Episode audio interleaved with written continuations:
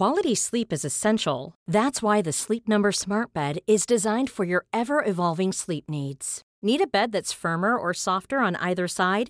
Helps you sleep at a comfortable temperature? Sleep Number Smart Beds let you individualize your comfort so you sleep better together. JD Power ranks Sleep Number number 1 in customer satisfaction with mattresses purchased in-store. And now save 40% on the Sleep Number limited edition Smart Bed for a limited time.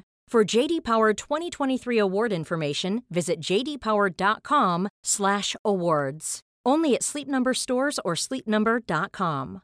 If you're struggling to lose weight, you've probably heard about weight loss medications like Wigovi or Zepbound, and you might be wondering if they're right for you. Meet PlushCare, a leading telehealth provider with doctors who are there for you day and night to partner with you in your weight loss journey. If you qualify, they can safely prescribe you medication from the comfort of your own home.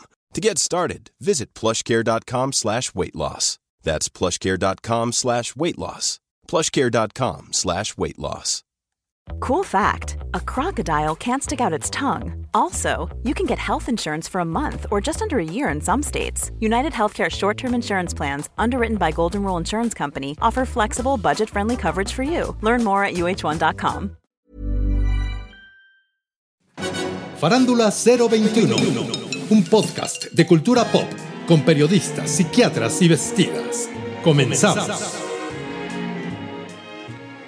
Iniciamos el episodio número 75 de Farándula 021. Pilar Bolívar, ¿cómo te quedó el ojo? eh? Pues virolo, mi amor. Virolo, ¿Virolo? definitivamente, porque ¿cómo pasa el tiempo? Dios es del Guadalquivir, pero muy No, contenta. O sea, digas. 75 ya nos faltan poquitos para los 100, o sea que está increíble. Bueno, pues, eh, bueno, am- amén de, de este, pues de estar muy contento porque es el episodio 75 y no sé por qué, pero el número me gusta. ¿A ti también te gusta el número Sí. 75? Sí, porque te lo brinco. Muy bien, muy bien. ¿Qué no fue en 1975, fíjate? Mi Si mal no recuerdo, no. El Año Internacional de la Mujer. Puede ser, sí, sí, sí. ¿Te sí, sí. acuerdas? ¿Cómo no? Que era el, o- es el 8 de entonces- marzo porque era el cumpleaños de mi mamá. Me acuerdo perfectamente que... Pero que sí. 1975 fue el Año Internacional de la Mujer. Fíjate cómo hemos avanzado en algunos aspectos y en otros nomás no. No, pero creo que en el de la mujer sí hemos avanzado bastante. Si recuerdo esas épocas, qué diferencia. Nuestras madres que fueron pioneras también en abrir todos estos caminos que hoy de alguna manera ya tenemos estos temas sobre la mesa y cosas que ya se están resolviendo, aunque falta Horacio y tú lo sabes Muchísimo, mejor que nadie, muchísimo. muchísimo que hacer. Pero sí fue en 1975, Mere. Aquí está, sí, efectivamente. Muy bien. Y justamente el 8 de marzo de ese año, la Organización de Naciones Unidas ya estableció el 8 de marzo Día como el. Día Internacional para conmemorar cada año. Bueno, pues Mere, para que vean, Mira la está, efeméride. está Mere, Mere te está en lo que viene siendo la efeméride. La Y no efeméride. estaba en el Tinder, estaba, mira, yo creo que en No. Wiki o en algo así. No, no, no, dejó un momento el grinder. Ah, grande. para integrarse a otro tipo de informaciones. Aquí está Maniwis, que ya lo escucharon. ¿Cómo estás, Ay, Maniwis? contento, contento, Maniwis, porque es nuestro episodio 75. Muy Maniwis, bien, sí. 75. Sí, mi vida 75. Oigan, por cierto, eh, bueno, fuimos homenajeados. Eh, Fíjense que este próximo 16 de septiembre se conmemora el Día de la Independencia de México, como bien lo saben. Y bueno, resulta que para celebrar esto, o sea, el mes patrio, eh, Apple Podcast hizo una curaduría editorial, eh, lo cual, bueno, pues se convirtió en una rica experiencia en torno a la diversidad cultural que se refleja en la variedad de narrativas sobre el país. Esto en los podcasts que ellos escogieron. Y uno de los que eligieron fue el nuestro Farándula 021, exactamente. Que para ellos, lo cual lo agradezco, representamos una de las opciones que hay en la variedad de narrativas sobre nuestro país, México. Lo cual está muy bonito. Y gracias a todos los que hacen posible este podcast y al público que nos escucha. Porque si el público no nos escuchara, pues de nada serviría nuestro esfuerzo. fregados estaríamos, la verdad, porque aquí lo que necesitamos son escuchas y bueno, que se suscriban evidentemente al podcast, ¿no? Cada vez que lo oigan nada más ahí y que lo compartan también, eso es importante. Claro, y también gracias por esta caricia al alma, porque ¿saben la cantidad de podcasts que hay? Ush, Maywis, ush. Y mira, para que se fijen en nosotros, tampoco es casualidad, papacitos No, chulos, no, no. chulas, Y hay no que agradecer a Apple Podcast porque la verdad, este, pues que nos metan en esta lista nos enorgullece. Muchas gracias. Somos un podcast joven, pero creo que llegamos justo a tiempo. Justo a tiempo, Horacio, porque si recuerdas cuando hacíamos Revolver, que todavía muy pocas personas escuchaban los podcasts y nos costó muchísimo trabajo, lo hacíamos con mucho gusto y con mucho amor, pero nos costó mucho trabajo poder seguir adelante. Y creo que en el momento que llegamos a hacer Farándula 021, de verdad que fue el momento, porque hoy por hoy la cantidad de personas que escuchan podcast de un año y medio, dos para acá, eh, es exponencial. Y no te ¿eh? cuento cómo está creciendo. O sea que llegamos a tiempo. Sí. Mira, tarde al YouTube, pero a tiempo al podcast. No, claro, Híjole, sí, tan a tiempo, porque ahorita también, de veras, ay, ¿Qué? ya hablo como la venimos. ¿Qué? De veras. De veras que. no, pues que ya todo el mundo así en la noche están en una reunión, ¿no? Y se están echando su tequilita, su mezcalito, y ya, eh, todo, la plática es, oye, ¿y si hacemos un podcast? Y si- entonces ya todo el mundo así, bueno, pues órale, en la casa nos reunimos y, hablamos de que, de lo que sea, como sea. O sea, sí está muy en oportunista, ¿no? El rollo de hacer ahorita. Todo el mundo quiere hacer su podcast. Pero te voy a decir algo que pasó cuando inició Farándula 021, Maywis. ¿Qué? Yo conocí a mucha gente que hacía podcast y en el momento que se enteraron que Horacio Villalobos y su equipo iba a empezar un podcast y empezaron a escuchar los primeros episodios, dijeron, ush, Maywis, ush. ¿En serio? Ya nos fregamos. No, tú tienes ¿Por chisme que no sabemos. ¿Por qué, ¿Qué? este rollo casual, como lo dice Pilar, ya se nos fue a la, a la basura, manibis? Era tan fácil llegar y hablar de lo que se nos ocurriera. ¿Y qué creen? Llega Horacio Villalobos y su equipo y tienen un programa estructurado, que es lo que nos obligan a los demás podcasts a preparar nuestro material. Bueno, pues sí. Pues, Porque además. pobrecitos. ¿Sabes por qué. Maniwis? Porque además orgullosamente transmitimos desde en la Condesa, donde la verga caucásica es más gruesa. Exactamente. Hoy salió muy bien, ¿eh? Salió como, Ya salió a- en tempo. Sí, en tempo. Y, en vo- y a voces. Sí. como en estacato. Creo que la onda es el estacato. Bueno, aquí sí, porque el fraseo es difícil. A ver, vamos. Y dice... Una, dos, tres. En la Condesa, donde la verga caucásica es más gruesa. Es Sí, que caucásica eh, eh, está difícil, pero lo logramos. La Pero gente lo entiende, creo ¿no? que es la primera vez que logramos. ¿Ya lo logramos? Sí, Ay, porque qué bueno. está, el estacato nos sirve muy bien para Muy ir diferenciando. En la condesa. Ándale. Donde la verga Bueno, es es que Como rap. ah, donde la no, verga no, no, no. De alguna manera así se canta. Fíjate, el vibrato hace que deslices tu voz por las notas, pero tienes que tocar cada nota. ¿Miento, Maniwis? No, no mentiste en absoluto. Ya ves, porque así como me ves, estoy tomando mis clases de canto intensivas, que, bueno, las llevo tomando varios años, porque regresa un acto de Dios el 28 de octubre y ahí te cantamos en vivo, Pilar. Pues más les vale. No, pues sí, claro que cantamos en vivo, si no, ¿quién va a cantar? Imagínate, la verdad es que estoy muy contenta eh, con los ensayos, Horacio tomando sus clases. Estamos retomando esta Ay, aventura. estamos aterrados. Sí, es una gran Es responsabilidad. una, pero además. Bueno, híjole, ustedes estarán aterrados, pero yo la verdad Ah, estoy mira feliz de la vida. No, no, ¿Saben por qué? ¿Por qué? Porque confío plenamente en cada uno de los integrantes de esta reposición de un acto de Dios, Manigui, Supermana, Horacio, todo el equipo de producción. O sea, claro, hay nervio, hay, ay, Dios es Dios, es Diosito, un Mira. acto de Dios, pero ¿saben qué? ¿Qué? Que yo estoy tranquila en el sentido de saber que cuento con los mejores. Ay, mi Pilarica. Y nosotros con la mejor directora. Con la ¿eh? mejor directora. La verdad es que sí, ha sido verdad, una sí. gozadera los ensayos, pero sí hay una gran responsabilidad, Maniguis. Hace muchos años el equipo de Segayola no se presenta en un espectáculo en vivo. Ahora es un acto de Dios Y que nos reúne Al teatro Al Xola, Teatro que está rete grande y rete bonito. con un texto maravilloso, Ay, sí. Y la verdad es que la adaptación quedó genial. No vamos a decir No, mucho. ya, ya más, a ya más ya no. Ya ver. más no digamos. Ah, no digamos. Pero Bueno. próximamente se va a estrenar. Oigan, bueno, vamos a abrir boca con esto, que es una noticia de racismo y tiene que ver, fíjense nada más, con la serie El Señor de los Anillos, Los Anillos de Poder. ¿Qué pasa? Bueno, pues a muchos, a miles de internautas o de espectadores, la presencia del actor Ismael Cruz Córdoba como que no les gustó que él interpretara a un elfo, porque dicen que el actor puertorriqueño pues tiene una piel morena y de esta manera al poner un actor eh, de esta raza están traicionando el legado del autor por incluir a seres fantásticos, concretamente en el caso de Córdoba, un elfo de la Tierra Media, cuyos rasgos físicos se alejan del patrón blanco y o anglosajón. Y le han hecho la vida de cuadritos a este pobre hombre. Y entonces yo me pregunto, ¿dónde está la corrección política? Y nos van a decir, ustedes han criticado que en películas históricas aparece como una lady o como un lord un afroamericano. Sí, porque de esa manera estamos borrando el pasado de esclavitud que ocurrió en este mundo. La historia Cierto. misma. La historia, es decir, sí con la pena, desafortunadamente no había reyes en Inglaterra eh, afros, no había, ni nadie en la corte. Los ingleses eran esclavistas.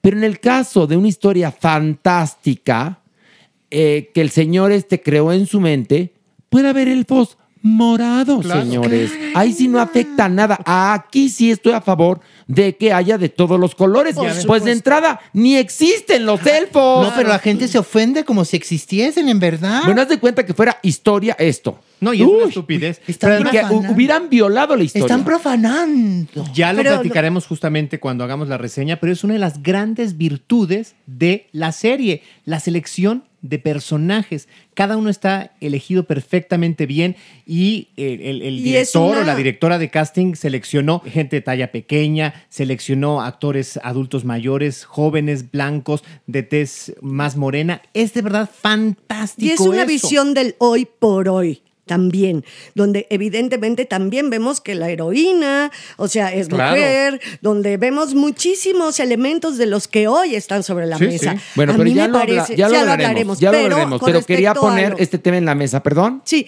con respecto a, de, a que sea un afrodescendiente o que tenga tez morena, pues la verdad es que es una tontería. Y más que los que somos muy fans del Señor de los Anillos, somos una generación de personas mayores que No, ya tendríamos hay- que tener el cerebro bastante abierto y la verdad es que es una tontería. Pero fíjate que el problema viene también con otras generaciones, Pilar. Sí, de sí, gente sí. mucho más joven.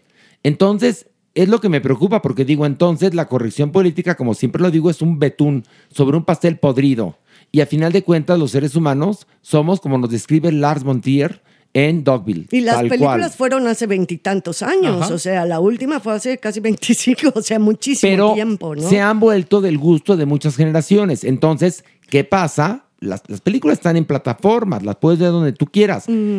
Llega esta, digamos, esta nueva propuesta que, con la cual quieren competir con Game of Thrones, y entonces hacen esto, y bueno, haz de cuenta que mancillaron nuestra bandera. Sí. No, no, no, no. y no. precisamente son esas nuevas generaciones, entre comillas, Estas, incluyentes. ándale, estas, las que te hablan con amigue. Ajá, Pero las que se sienten ofendidísimos. Sí. Que, ¿Cómo pusieron un elfo moreno? Sí, fíjate. Ay, pobrecitos. Sí, pero hay fans súper ortodoxos de mi edad, de mi generación, sobre todo de que tampoco les gusta la idea. O sea, yo he visto también comentarios que no les gusta la idea de ver un elfo, ¿no? Que este es casi transparente, el pelo ni siquiera es rubio, es blanco absoluto, o sea, los ojos eh, transparentes casi, o sea, sí es como la raza, esa raza que inventó Tolkien, ¿no? Pero es una- Es una tontería que Es- hoy con una reinterpretación y en la actualidad la gente se queje de eso.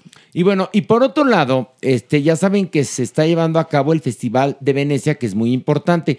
Y bueno, al nivel verdaderamente de las telenovelas, con el reparto de la película Don't Worry, Darling, no te preocupes, querida, que este que tiene un super elenco y que se esperaban, bueno, pues que verdaderamente arrasaran con la crítica de entrada, pues la crítica la, la, la, la denostó. Pero ellos han dado mucha nota.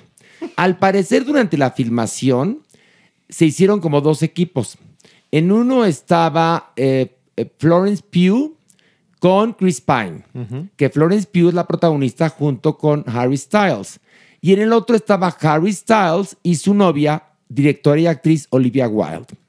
Y entonces, durante la rueda de prensa, veías que Chris Pine estaba con cara de culo escuchando a Harry Styles decir que qué padre filmar una película que se sentía realmente que sí era una película para el cine. Me imagino que hablaba de la diferencia entre películas para proyectar en salas y en plataforma.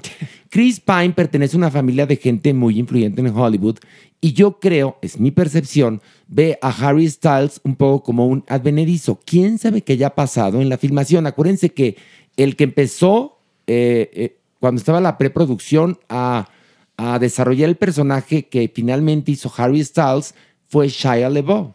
Cierto. Quien se fue que porque dijo que no tenían tiempo para ensayar y que él nomás no se metió en una película si no ensayaba bien.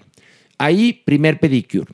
Después, pues que había favoritismo por Harry Styles, ya que su novia dirigía la película.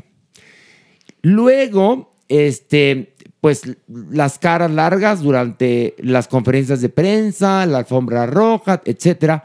Y el problema que genera mucha conversación en redes fue cuando se sientan a ver la película y está Olivia Wilde, está Chris Pine y en la butaca vacía se va a sentar Harry Styles, llega, la aplauden y al parecer o le murmulla algo como muy, muy sutil, una agresión a Chris Pine. Mucha gente dice que le escupe así como tres gotitas. Y, y Chris Pine sonríe como diciendo, eres un absoluto hijo de la chingada, es la, la cara Sí, que sí. trae.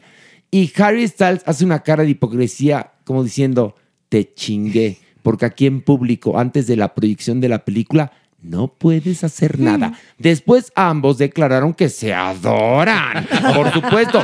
Pero mira, Pilar, tú que hablas tanto de la semiótica, al ver ese video, No, pues, ves algo muy distinto a lo que dicen después ellos. Maniwi, sí son 10 segundos en donde dices, ahí se corta el aire con una navaja, Maniwis.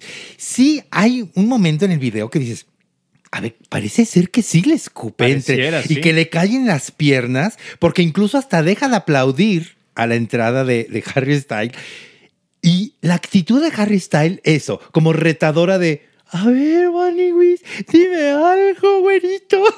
Sí, está cabrón, Maniwis. Pero también la risa de Chris Pine, como dice Horacio, es evidente de que no, no sabe cómo reaccionar, se siente pero incómodo, No, pero también yo creo que sin, está- sin poder reaccionar, o sea, No, yo creo que lo que hace la, la película que pasa, creo yo, estamos, esto es absolutamente subjetivo, Sí, ¿eh? sí, interpretar. Pero es la nuestra- lectura que uno es da la lectura que ante damos. el gesto, ante la situación y qué buenos actores, ¿no? Porque a fin, ahí sí lo demuestra. En No. esa, escena sí es. Bueno, Exacto. eh, están mejor ahí que en que en todas las películas. que al parecer en la película, porque a la película le fue verdaderamente de la chingada con la crítica, no como a The Whale, que representa para Brendan Fraser la posibilidad de llevarse el Oscar. Le aplaudieron seis minutos, seis minutos le aplaudieron a Brendan Fraser. Y bueno, el asunto es que vea el video y juzgue usted, porque la cara que hace Chris Pine es de, a ver, voy a ser más inteligente que tú y no voy a contestar porque estamos a punto de ver nuestra película y está la plana mayor de la crítica aquí, en el cine. Entonces, eres un cabrón porque sabías que yo estaba maniatado. Es un poco la cara Pero que trae Chris padre, Pine. todo lo que acabas de decir es realmente, es exactamente el subtexto. Sí, Eso es sí. un subtexto que con esa cara que parece que está sonriendo y todo lo que tú dijiste, esa es la verdadera lectura de ese gesto. Es padrísimo. Y miren, yo no sé si esto es nada más una interpretación porque somos personas muy taimadas, pero bueno, ahí se las dejamos. Juzgue usted. ¿Está bien? Está bien. Bueno, ahora sí, vamos a esto. Ver o no ver. Y bueno, porque usted lo pidió, vamos a hablar de la serie documental El caso Casés Vallarta, una novela criminal de Netflix. Y bueno, ¿de qué va? Pues va de la historia de eh, Florán Cassés en México, su relación con el señor Vallarta, eh, por qué fueron encarcelados, cómo después ella es liberada y cuál era el caldo de cultivo que ocurría en ese momento. Esto sucede entre los sexenios de Felipe Calderón y Enrique Peña Nieto. Pilar, ¿qué te pareció? Pues mira, la verdad sí me mantuvo muy, muy entretenida en el sentido del morbo de ver eh, la asquerosidad de, de clase política ¿no? con la que hemos vivido durante tantos, tantos años, durante tantos sexenios y en la actualidad. La verdad es que sí te quedas muy, no es que no lo sepas, no es que no sepamos que, que, hay mucha porquería. Pero aquí creo que lo muestran de una manera que te va llevando. A mí, por lo menos, vi todos los capítulos. Sí, estaba yo queriendo ver lo que seguía porque las entrevistas me parecieron muy interesantes. El material de archivo, cosas que yo ya no me acordaba y me quedé yelé porque lo vivimos, los que estamos aquí en esta cabina. Entonces, a mí me parece que sí es un muy buen trabajo de documental porque nos hace una conciencia y nos recuerda el horror el horror de la clase política, sobre todo de nuestro país. Evidentemente con los actores, ¿no?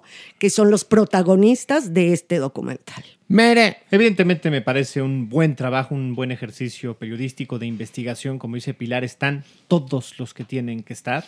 Eh, se les da voz, este, hay libertad aparente para, para plasmar. Eh, se preocupa en sí por por las cabezas que siempre han salido a la luz en este caso, como Loret de Mola, Pablo Reina, que, están acusados de, montar este eh, operativo para, televisión, pero también hay voces que en algún momento no fueron escuchadas y que ahí aparecen. Entonces, me parece sumamente eh, importante que se, haya, que se haya hecho, que se haya rescatado la propia Florence. Creo que no queda duda de la participación de estas personas en una banda criminal. Lo que sí es muy desesperanzador es el nivel de podredumbre que hay en la clase política, en, el funcionamiento de los eh, aparatos de justicia de nuestro país, que dos, tres, cuatro o los que sean criminales que haya, quedan en la impunidad y, con la posibilidad de salir de la cárcel por los eh, procesos indebidos, por los procesos mal llevados. Híjole, pues la verdad es que a mí me aburrió, chicos. me Mm, aburrió ¿de veras, muchísimo. Horacio? Yo conozco bien ese caso porque en ese momento estábamos haciendo nocturninos. Justo nos tocó hablar de ese montaje que hizo Carlos Loré de Mola, apoyado por García Luna, de la aprehensión de Florán Cassés. Eh, me parece a mí, vaya que ahora hemos tomado o cogido, como dirían los españoles, mucha experiencia en documentales porque vemos muchos. Y este, amén de conocer la historia y la cronología, me aburrió, me aburrió. Me pareció que no tenían clara la línea dramática, que a pesar de que te ponen los años, iban, venían, iban, venían con tanta rapidez que no lograban eh, que yo me enganchara en el documental. La verdad es que me aburrió, me pareció, me pareció oportunista, eh, me parece por momentos hasta estudiantil, fíjate nada más, no me parece un trabajo profesional. Y, y- y sí, todo esto que nos ponen ahí, pues yo ya lo sabía. Y se trata de que la gente que no eh, vivió eso, que no lo conoció o que no lo entendió, pues se entretenga conociendo esta historia. Y yo no sé a quién que no sea mexicano o francés le puede interesar. Creo que no logran esta universalidad que, por ejemplo, se lograba perfectamente con el documental de la vida de Paul Newman y John Woodward, ¿no? Que dices, siendo chino o- siendo de Saturno me va a interesar porque lo cuenta para todos. Aquí me parece que ocurre esto que tanto critico. Ellos dan por hecho, creo yo, que ya conoces de qué va esto y por eso quieren patinar de esta manera. Y entonces a mí como espectador me alejó. Ahí tienes un súper punto, Maniwis. Yo también, y al igual que Pilar, fui víctima del morbo que nos ocasionó este, este documental. Maniwis. ¿Por qué? Porque conocemos el caso. Pero la pregunta que haces es muy Ándale. Alguien que no sabe quién fue Florán Cassés y este caso, en No realidad le, entender. le- le iba a entender o le iba a interesar este caso. Nos interesó a nosotros, obviamente porque lo conocíamos. A mí me gustó que salen absolutamente todos, hasta los expresidentes de México y de Francia. Eso está padrísimo. Pero sí, es muy buena pregunta. A ver, ¿a alguien le interesaría que no, No, porque además dan por hecho que tú sabes quién es Olga Sánchez Cordero, quién es el ministro Saldívar, quién es García Luna, quién es Denis Merker, quién es Carlos Dore de Mola. Es decir, Y, y- y la verdad es que en el de Jimmy Savile, que analizamos hace poco, yo no tenía ni puta idea quién Sí, era quién Jimmy, era, Jimmy sí. Savile. Y, y- y entendí perfectamente de qué va, por qué era así, qué horror era, y el marco político, social, histórico, perfectamente está eh, descrito en el documental.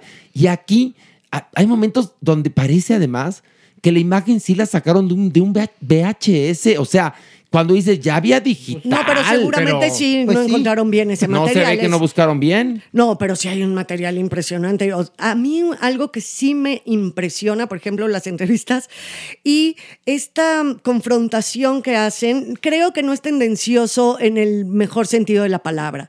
Eh, oyes muchas voces, no oyes nada más una voz que te quiera llevar por un camino. Tú oyes muchas voces.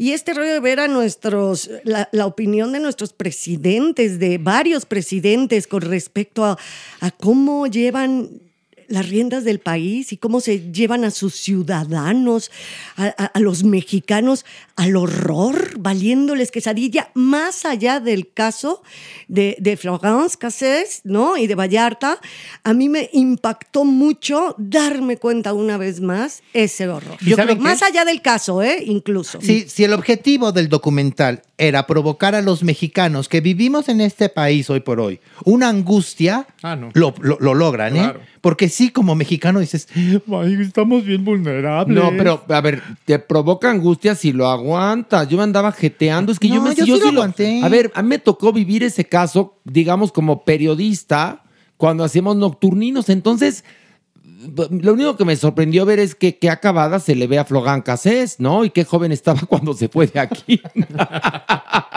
Pero, pero no sé, a mí creo, no sé, la verdad es que no conecté, pero bueno, vamos al momento decisivo.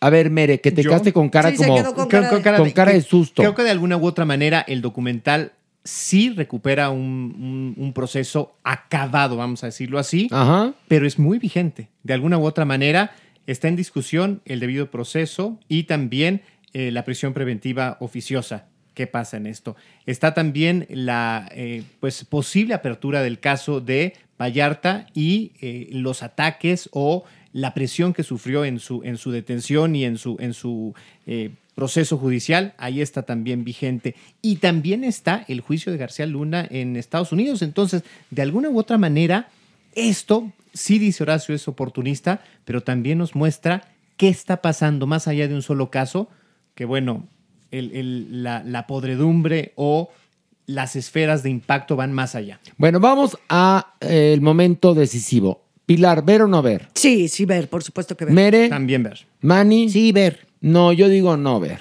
A mí la verdad me aburrió muchísimo. Mejor lean. Bueno, ahora vamos a hablar de la película Nope, que es un no, un no tajante. Es no, no, no. Es el, el No, no, no, famosísimo. no, no, no. Es el famosísimo. ¿De quién? De mamá. ¿Cómo decía? No, no, no, no, no. Es eso. El Y que no. todos lo hemos usado, ¿eh? Claro, Yo pero, lo he integrado pero a mi ADN. Tú lo integraste porque eres una mujer que va integrando cosas. Pero quien descubrió eso fue la Maniwis. Claro. Perdón, y yo estaba ahí. Y lo vivimos. Y lo vivimos Maniwis y yo cuando dijo el no, no, no, no, no, no. Bueno, no en español sería no, no, no, no, O sea, como ni en drogas. ¿De qué va esta película que pueden ver en cines y además es dirigida por Jordan Peele? Pilar. Bueno, tras la insólita, porque realmente es insólita, la muerte del padre de dos hermanos dedicados al adiestramiento de caballos para la industria del espectáculo, estos dos hermanos que viven en Rancho Hollywood, ¿no? Donde tienen a sus caballos, verán su vida de verdad trastocada al mil por ciento por la presencia de un ovni, un ovni carnívoro, pero este ovni aparte es bulímico. Muy bien. Ahí se las doy. ya no digas más, mi amor, por favor. Ya, dejemos a la gente con ese buen sabor de boca. Miren, yo les voy a decir una cosa. Este director, Jordan Peele, que fue el que hizo Huye, ¿se acuerdan de esa película? Bueno, siempre te va a contar algo y es el pretexto para decirte otra cosa. Porque esta película podríamos decir que es el nuevo tiburón. A mí me recordó por el ritmo a tiburón, la película de Spielberg. Pero de lo que está hablando es del deseo que tenemos todos los seres humanos por ser famosos. Porque más, muy inteligentemente eh, utiliza en su historia a un par de afroamericanos que supuestamente son descendientes de aquel afroamericano que apareció en esta primera imagen en movimiento, que es el hombre afro sobre el caballo. Y entonces a partir de ahí te empieza a contar esta historia que uno piensa que es una historia de extraterrestres, pero en verdad es otra cosa y resulta fascinante. No sé, Mere, ¿qué te pareció? A mí también me parece sorpresiva en su propio ritmo. Te va dando, te va regalando sorpresas eh, la, la- historia. Esta manera como está contada a partir de los nombres de los, de los caballos es muy ágil porque pareciera que deja interrumpido cada, cada capítulo, pero es la manera perfecta para brincar de un tempo a otro. Es eh, inteligente en, en- en la narrativa, sorpresiva también en cómo la recibes y, este, y muy, eh, de verdad, muy disfrutable. Ay, Mere, mire, mire, Mere viene campechano. Campechano. Vienes campechano. Hubiera traído campechanas de mi sabe. Qué rico. Oye, a ver, por cierto, momento de reclamación. Ver, sí, momento. Ay, mandó un pastel de chile en nogada a Venga la Alegría. A cambio de una nota. No, Ah, jamás. sí. lo Ah, no, claro que sí. Cambio de algo. Ay, no, yo trabajo Algo. ahí. Pero como no, no. rey de la raja. Ellos, Sí. ellos, ellos afortunadamente nos buscaron, nos dijeron que se sentían muy atraídos por la idea de que existiera un pastel de chile en nogada. Nos visitaron. No, nos estaban no, ven, atraídos, seducidos. Y- seducidos. Lo mínimo que podríamos nosotros hacer es regalarles, llevarles, mandarles para que probaran lo que habían preparado Bueno, en la pantalla. No, pero mi Mere nos- saca raja con clase, ¿qué? Oye, nosotros lo recibimos hasta Sí. de beso en el cachete. No, y, y, y nada. Ni una chilindrina Oye, a nos ver, trae, fíjate. perdóname, Mere, A ver. pero gracias a Farándula, y no, te, no por qué restregarte los favores, pero lo voy sí, a hacer. Te lo voy a restregar. Gracias a Farándula 40, ahora Farándula 021, que por cierto, el único que sigue trabajando en ADN 40 es Mere, irónicamente, bueno, pues resulta que nosotros dimos la publicidad y pasó casi, casi que de una islita a un gran... ¿Qué te puedo decir? Un gran Emporio. una tienda departamental de pasteles. Bien. Y a nosotros ni un pinche, ni un pinche gancito. En serio. chilindrina. Y a los venga la alegría que ni te valoran, les mandaste el pastel. En serio, ¿eh? Oye, no. Ya, no, sentí coraje, Me me sentí- sentí coraje. me no. sentí, ¿Cómo te sentiste? me sentí Yo cuando vi a. William Valdés y a Laura allí comerse el pastel, dije, fíjate, uno no sabe para quién trabaja. ¿Y, y qué fue lo que dijeron? Así en bambalinas. Ay, está, pues, X. He probado mejores. Sí. No, la Sí, verdad. exactamente. A mí me gusta mejor uno de Sara Lee. Así, así dijeron. Ay, aparte- William y Laura, se los juro, ¿eh? No es cierto. Pero qué chiste. A ver, lo del, ¿Qué? Lo, lo del pastel de chile en nogada, Mere. Mere. La verdad, ahora que he estado yendo mucho a Puebla, porque estoy dirigiendo allá, eh, he estado en el scouting del chile en nogada, ¿no?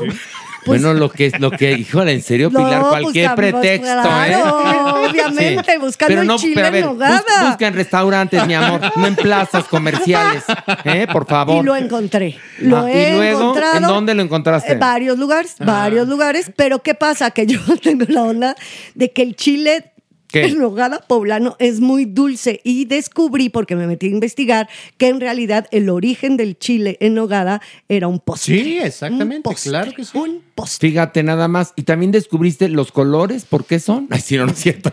¿Ya supiste por qué? Clarari, los ¿Por qué colores es- de la bandera, Porque es verde, blanco y rojo y chile en nogada, Pilar. ¿Ya supiste? Ya, ya, luego- ¿Y sabes de Iturbide también, Pilar? Y luego eso de la semiótica, pues no, yo dije, ¿por qué será verde, blanco y colorado? La bandera mira, del cómo nos la, nos la voltea Pilar. Pero el asunto, Pilar, entonces, a ver, Fui da por scouting, favor, no, da, da, el tip. ¿En qué restaurante está buenísimo el chile en nogada? ¿Sí? ¿Sí? ¿En dónde? Dilo. Ay, claro. En la- claro. En la casa de los muñecos. Ay, adoro ese restaurante. ¿eh? sí, está bueno. Vaya a la casa de los muñecos en Puebla que ni nos pagan nada. No, no, nada. pues, pero sí se dije, come muy, bien. rico. Y el chile en nogada tiene... En Bona, bien. Sí, y aparte no está tan dulce. y, te lo, y sí lo dicen, lo explican. Dice, aquí tenemos una mezcla, ¿no? De el chile en nogada menos dulce, un poquito más salado. Lo Pues cual yo- me encantó. Ya me comí mi chile en nogada de la temporada y ¿saben dónde lo comí? Y muy rico. En la mansión de insurgentes. Ah, qué chistoso. que también gal, ni nos da nada gratis, pero hay que recomendar y honor a quien honor merece. Fui a comer el sábado ahí y entonces me dijeron, hay chile en nogada. Y dije, pues me lo voy a dar. Y la verdad es que delicioso. delicioso. Y sí, el chile en nogada es tan fantástico que es entrada, plato fuerte y postre. No, ya es todo. no, ya aparte no Pero te- bueno, todo oye, venía. No, te, cabe otra No, cosa. ya no. Después de un chile en nogada no cabe nada. No, a Mere, a Mere, ¿sabes qué? Se come el chile en nogada y luego pide pastel de chile en nogada, el puerco, Mere. Pero el asunto es que sentí feo ver llegar un pastel de miel me sabe al foro de Venga la Ay, Alegría ¿cómo no? y no era para mí. Pues cómo no, vas a sentir feo. Como diría en inglés, but not for me. No, bueno. Y William Valdés y Laura G Se lo atascaron. atascaron. Ah, no, y un amigo de Pato Borghetti, argentino, déjame Ajá, contarte que estaba de visita, le dije, pruébalo. ¿Pero qué es la nogada? Le dije, ven. Entonces lo senté, lo comió, me dijo, delicioso. Qué O sea que te di, te di un nuevo cliente y ni con esto una puta galleta. Igual abre sucursal en Palermo. Ándale. bueno, después de esta reclamación, vamos a pasar. Ah, bueno, ver o no ver, ya dijimos todos, ver, ¿no? Ver, aquí, ver, ver, ver, ver, ver. ya acabamos de decir nuestra opinión. Ya no sé, ¿quieres agregar algo? No importa. ¿Hay algo que te quedaste con, con- que te- se Sí. quedó en la punta de tu lengua, Pilar? Sí, ¿Qué? que me parece muy ingeniosa la manera de este hombre de tocar este tema, que es eh, el, el perseguir la fama a costa de lo que sea, aún vendiendo a tu propia madre, a tu padre, a tu vida, lo que sea, ¿no? Y lo hace de una manera muy sutil, muy inteligente, pero sobre todo muy ingeniosa. No hay nada igual, era a lo que iba. Siempre decimos, esta historia la hemos visto mucho en el cine, en el cine esto, no, aquí es una historia única y sorprendente. Era no, lo que quería decir. adoro a este señor Jordan Peele. Se va a ganar más Óscares, ¿eh? Muchos Óscares se va a ganar y ojalá y en verdad haga muchas películas si sigue con esta inspiración que Diosito le ha dado. Bueno, ya dijimos todos que ver, ¿no? Sí, ya ver. Bueno, ahora vamos a hablar de El Señor de los Anillos, Los Anillos del Poder por Amazon Prime Video. Mere, dátela. Dátela. Bueno, es una serie que explora, o que echa un vistazo, vamos a decirlo así, a la Tierra Media, es decir, miles de años antes al Señor de los Anillos, a The Hobbit. ¿Y qué es? Bueno, es una eh, etapa aparente de paz, pero no hay una mujer, eh, una elfo, Galadriel, que dice que no, que al contrario, que están en amenazas. Entonces ella sale a la búsqueda de eh, Sauron, que es el enemigo, y que es además quien mató a su hermano. Es una especie de cruzada por vengar la muerte de su hermano. Y en este periodo, pues bueno, va a haber momentos importantes para la historia, como el surgimiento del villano, de Sauron, el, el empoderamiento de Sauron, también eh, la forja de los anillos, del poder de los anillos, y esta alianza entre elfos y hombres. Ya está. Mira, Mere, un aplauso para Mere. Ay, no, sí lo explicó muy bonito. Lo explicó muy bonito porque más les tengo una noticia. Es más, si usted no tiene la más remota idea de lo que es el Señor de los Anillos y lo confunde con el Señor de los Cielos, le explico. la puede entender perfectamente, ¿eh? Sí, sí. Perfectamente la puede entender porque yo nada más vi las tres películas del Señor de los Anillos y las del Hobbit ya me dio mucha hueva, a mí, en lo personal. Entonces dije, chin, a ver si le voy a entender, ¿no?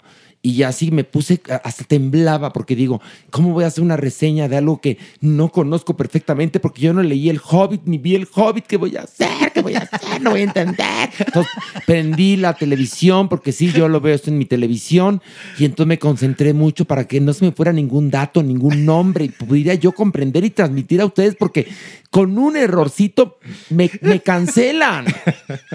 Y creo que sí le entendí. Porque lo mismo que tú dijiste Ah, qué fue lo que yo pensé. Qué bueno. Sí, totalmente. Es Manny, Te quiero. ¿por qué? Es que sí, aquí se ponen muy perris, No, ¿no? bueno, imagínate. Ay, no, toda la le razón. cambiaste el nombre al elfo. Uy, no, mereces pena, pena, pena capital. ¿Sí? Ay, manigües, pues estamos competencia de producciones, porque claramente es la competencia de la Casa de los Dragones, ¿no? HBO contra Amazon. Qué bien, manigüis. Ojalá que así fueran todas las producciones. Ay, sí. Porque están impecables. Más allá de la historia, manigüis, que sí, puede ser muy entretenida, que yo también decía, no, pues ya ni me acuerdo, manigüis, ya ni me acuerdo del Señor de los Anillos. Nada, me acuerdo que los hobbits tenían unos piezotes, eso sí me acuerdo. No, y su oreja como la de el doctor Spock. Eso sí, puntiaguda, Sí. puntiaguda. Ahora sí me identifiqué con los elfos, Identifique. Claro, ¿Por Arira, qué? mismo ¿Por tono de pelo, Maniwis. Mismo tono de pelo, sí. Mismo tono bueno, de pelo. algunos, ya ves que ha habido no teníamos protestas. pedicure, teníamos pedicure, pero que mira qué bien que ya los elfos también son, son, son incluyentes. incluyentes, sí. Así es. Así es que muy buena producción, Maniwis. Creo que sí vale mucho la pena que le dediques toda tu alma a ver estas, estos capítulos, porque mira que le dedicas tu alma, ¿eh? Bueno, lo, lo que pasa es que son universos perfectamente conceptualizados, evidentemente, y lo que dice Horacio es cierto, no tienes que saberte toda la historia del Señor de los Anillos, del Hobbit, porque aparte esto sucede siglos y siglos y siglos antes. Entonces, hasta el otro día alguien me preguntó, es que estoy viendo el Señor de los Anillos y no le entiendo, ¿no? ¿Y qué le, dije, dijiste? A ver, "No, qué pendeja eres. Primero, lugar. No, no es mira, cierto. no. primero, antes que otra cosa, evítala ahorita. Mejor ve esta primero y luego ya ves las películas, ya ves el Hobbit para llevar una secuencia temporal. Ahora, ahí hay algo que hay que aclarar que es muy importante. Esto nunca ocurrió. Ah, Ni fantástico. tampoco Harry Potter. No, no.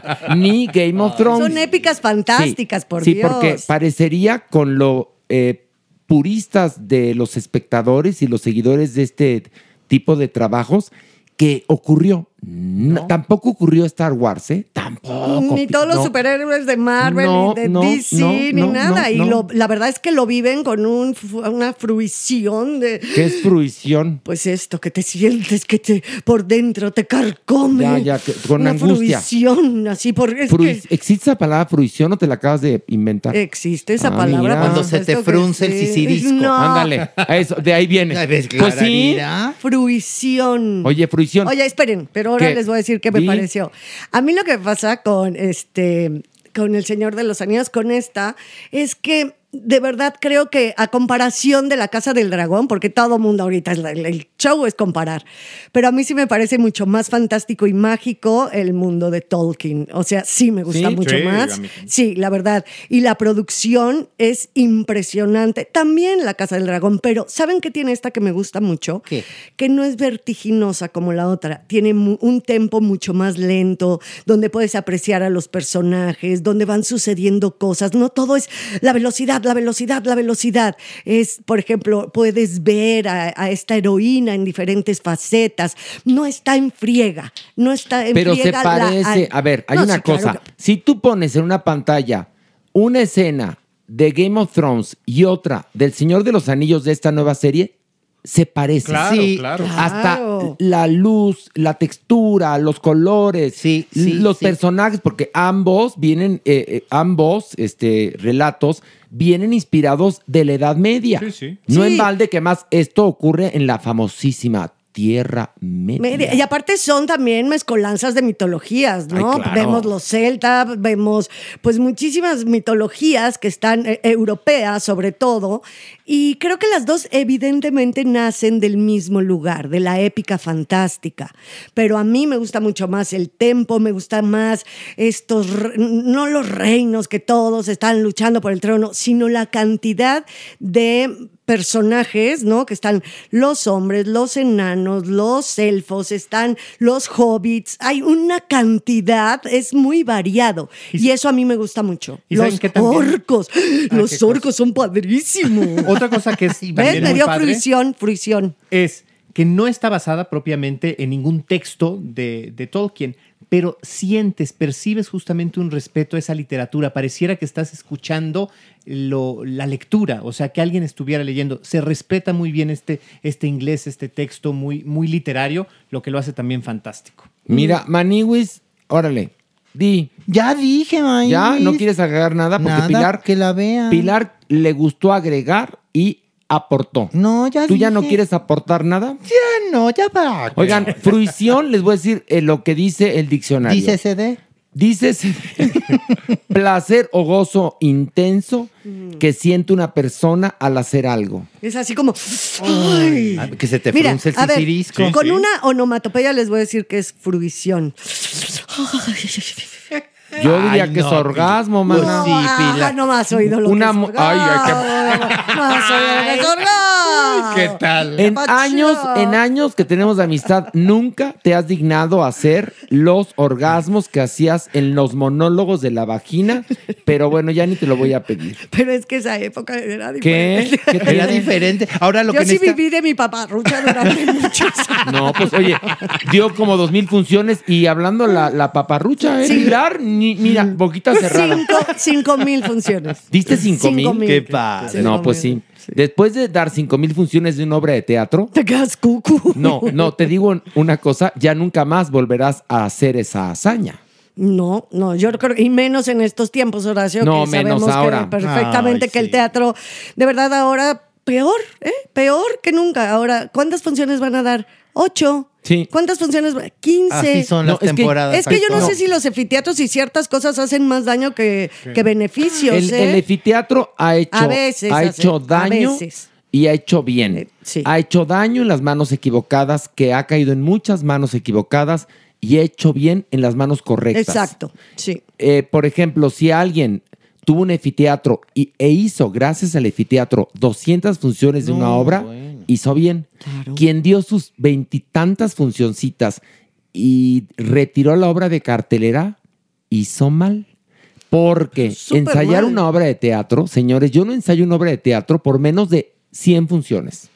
Si no, bye. Que ensaye su chingada madre, con la pena, ¿qué? Y también, bueno, el otro día una polémica en el Colegio de Productores, al cual pertenezco, eh, pues era esto, porque dieron los resultados de Fiteatro hace poquitito, ¿no? De este, y yo les decía, es que todos están, ay, es que a mí nada más me dieron dos, a mí nada más me dieron Ay, cuatro, mira. de los ocho que me... Y yo decía, y de todos los otros que han tenido, ¿por qué no le ponen corazón a la obra que ya tienen? Y todo el mundo está nada más diciendo, a ver, ¿qué Fiteatro sigue? Ya acabé el que hice, pero eh, esa parte como un poco en, en friega, ¿no? Sí, de, porque- vamos a acabar. Tenemos, Pero digo, es que se tú lo has vivido, Maniguis, no, tú has vivido tal anfiteatros, tú has vivido. No, hemos, yo vivido, sí. hemos vivido anfiteatros y la verdad hay de dos maneras. Cumplir. También esa obra ya es tuya, puedes seguir produciéndola, echándola para adelante. Pero esto de, "Eh, en friega, nuestras ocho Porque- funciones y el anfiteatro que sigue. No, Porque, a ver, señores, no estoy de acuerdo. Hablábamos de Flogán Cassés y la corrupción, ¿no?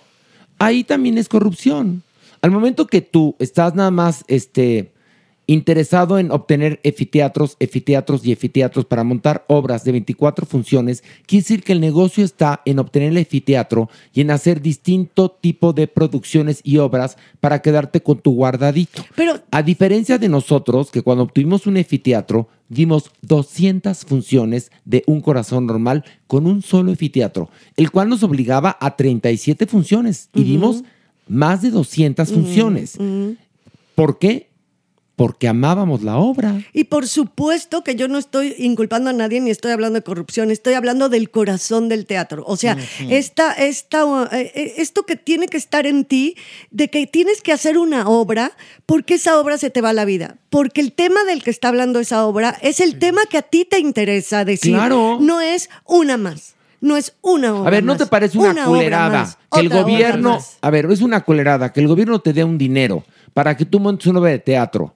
Te valga madre si van 10 personas o no, des tus 15 funciones y digas besitos bye. Bye. Perdón, eso es tirar el dinero del Estado a la basura. Perdón. Yo- Porque sí. entonces, si yo monté una obra de teatro es porque doy la vida por esa obra de teatro y quiero que siempre exista. Yo sí lo Porque ese planteé, es el ¿eh? Objetivo. planteé. Claro, y que Ese la es- vea mucha gente. ese es el objetivo. A esto les vale madres, hacen una campañita en Facebook y a la chingada. No, porque bien lo dijo Pilar, porque, a ver, presentan la obra que ya se ganó el efiteatro, pero ya están pensando en, la que viene, porque si no se nos va a ir de las manos, ¿eh? No, porque Y te más- lo va a ganar otro. ¿Y cómo te dicen?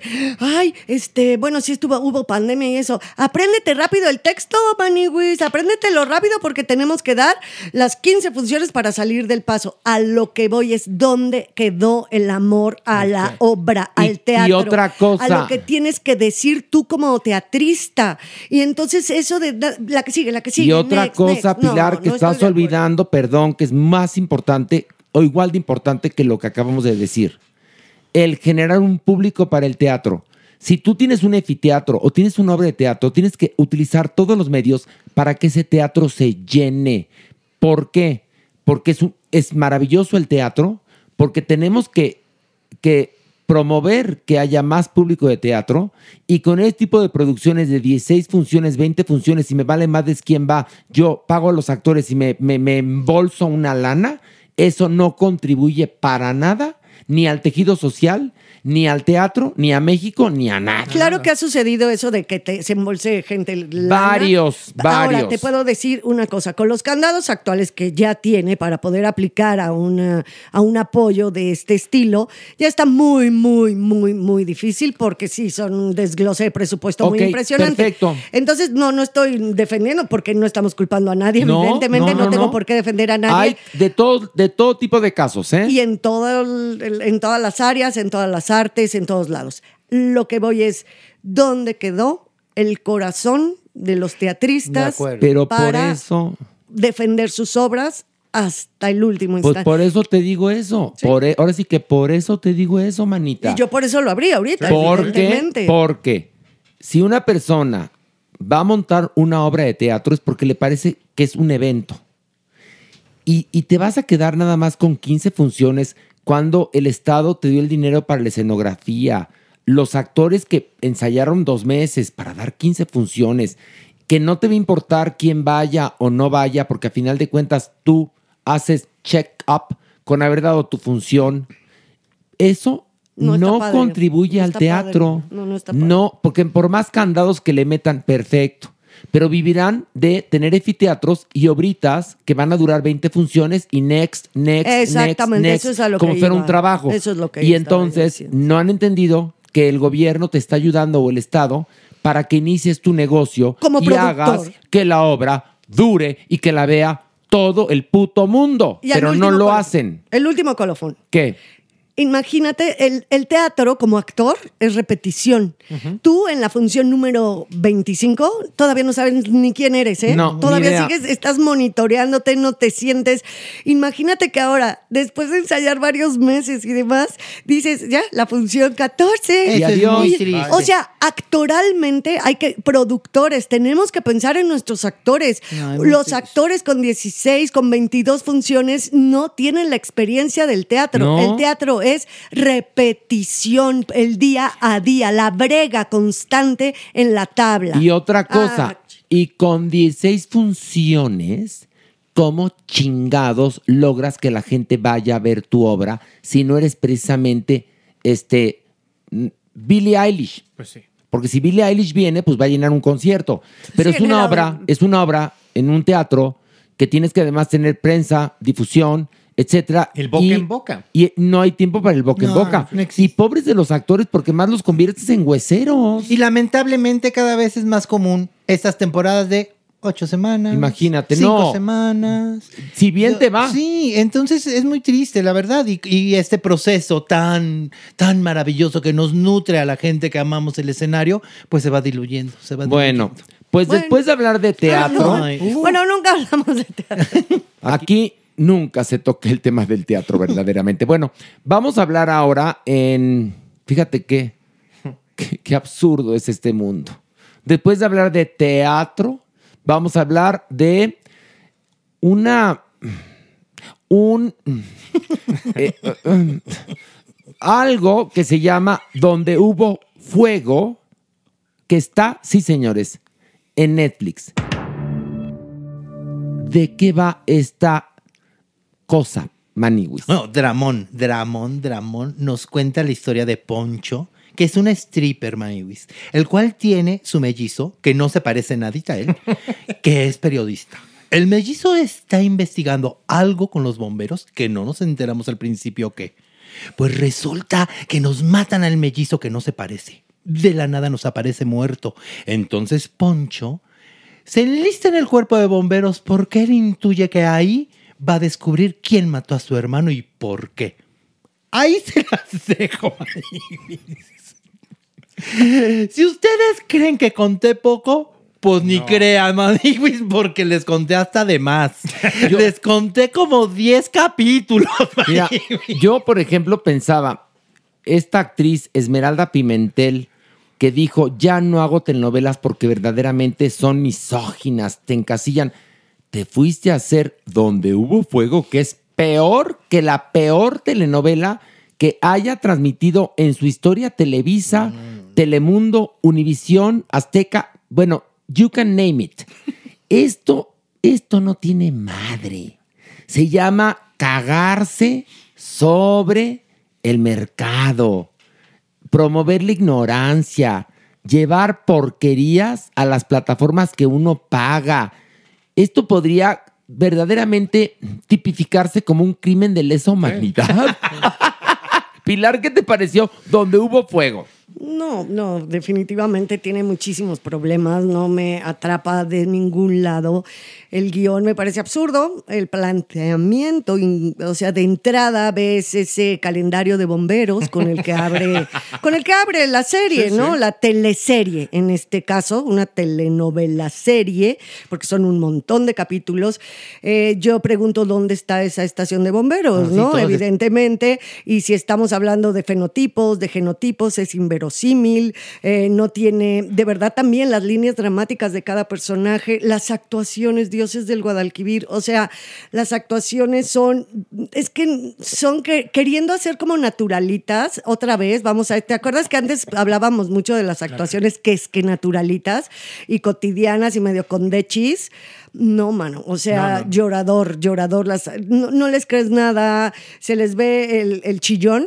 ¿Saben lo que es el chillón? El chillón es un, el Big Vaporru, ese que te metías aquí en la nariz. El chillón te lo ponen así, cuando no puedes llorar en las telenovelas, te lo ponen en los ojos, entonces es el Big Vaporru en el ojo. Entonces a este pobre hombre cuando llora, llora por la muerte del hermano se le ve el chillón. Perdón, se le ve el chillón. Entonces creo que es no, no, no, de verdad no me, no me enganché, no me gustó la trama, se me hace súper tendenciosa por un lado y súper facilóngora. Es que, mira, yo creo que la podemos describir. Esto podría ser descrito como una fantasía gay. Sí, sí, sí. Metrosexual. No, no, es que es una fantasía gay heteronormada Sí. dentro de los cuarteles de una estación idílica de bomberos muy calientes. Bomberos que en México no existen, No, porque además me parecería maravilloso que sea una serie llamada así, que además el título es súper ingenioso, donde hubo fuego, fíjate. Bueno. Y entonces me parecería interesante si eh, ellos denunciaran las condiciones en las que está nuestro heroico cuerpo Que de bomberos. está- creo que ahí está lo más ofensivo de la serie. Que entonces, esto además, aparte de que es una porquería, es frívola la, Sí. la, la- la serie, el culebrón, la telenovela, lo que sea, Es o como se pueda describir esta porquería. Terminan por dedicársela in memoriam al jefe vulcano, a Raúl Esquivel, que fue Ah, durante para- muchos ¿sabes, para qué? Ajá. Para, para curarse en salud. Por supuesto. Nada más por Pero hipócritas. El pobre hombre, yo creo que la ve y se vuelve a Pues morir. sí. De verdad, debe de ser ofensiva para su familia. Es que es o sea, ofensiva. supuestamente esta es la estación central. Si nosotros ubicamos, es la que está en Anillo de Circunvalación y Fray Servando Teresa de Mier. O sea, supuestamente hay una eh, madrota que vive alrededor que eh, fue esposa del bombero que le dio nombre a esa estación. Y ella vive como en la Condesa, en donde las azoteas de la Merced Balbuena son esa realidad. Mira, pero ponle, Ay, no, bueno, ponle, no, ponle no, que porque- dejemos pasar eso. Es lo menos importante.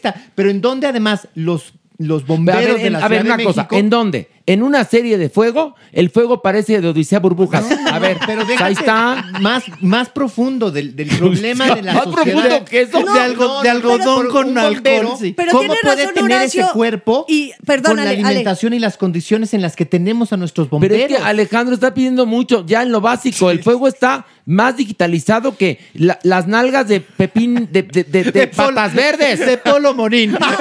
Polo Morín. cosa, Pero no. no, Alejandro, siento que estaba totalmente dando la base de esto que dijiste que para mí me hizo todo el sentido, que es que, que frívola. Sí, o sea, es sí, sí. súper Frívola, frívola, claro. frívola eh, por todos los lugares, desde la creación de personajes, las líneas dramáticas, pero este rollo de los bomberos sí es muy ofensivo. Muy, muy, muy, ofensivo. ofen- A ver, estamos en un momento donde queremos cambiar las cosas.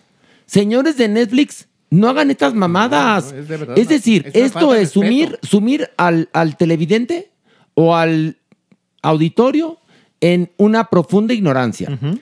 Además, este tipo de series, ¿qué creen que pasa, señores actores y actrices? reduce sus posibilidades de hacer buenos trabajos porque seguramente la hicieron con cinco centavos porque se nota.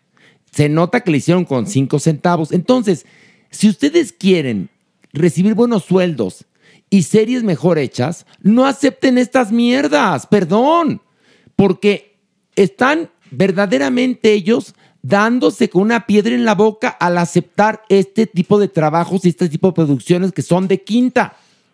No sé. Pues sí, pero ahí el trabajo ahora sí que alimenticio, muchas veces como actor y después de la pandemia que hemos vivido, pues te ofrecen algo y te quedas en el No. casting, pues la verdad es que muchos compañeros sí se quedan.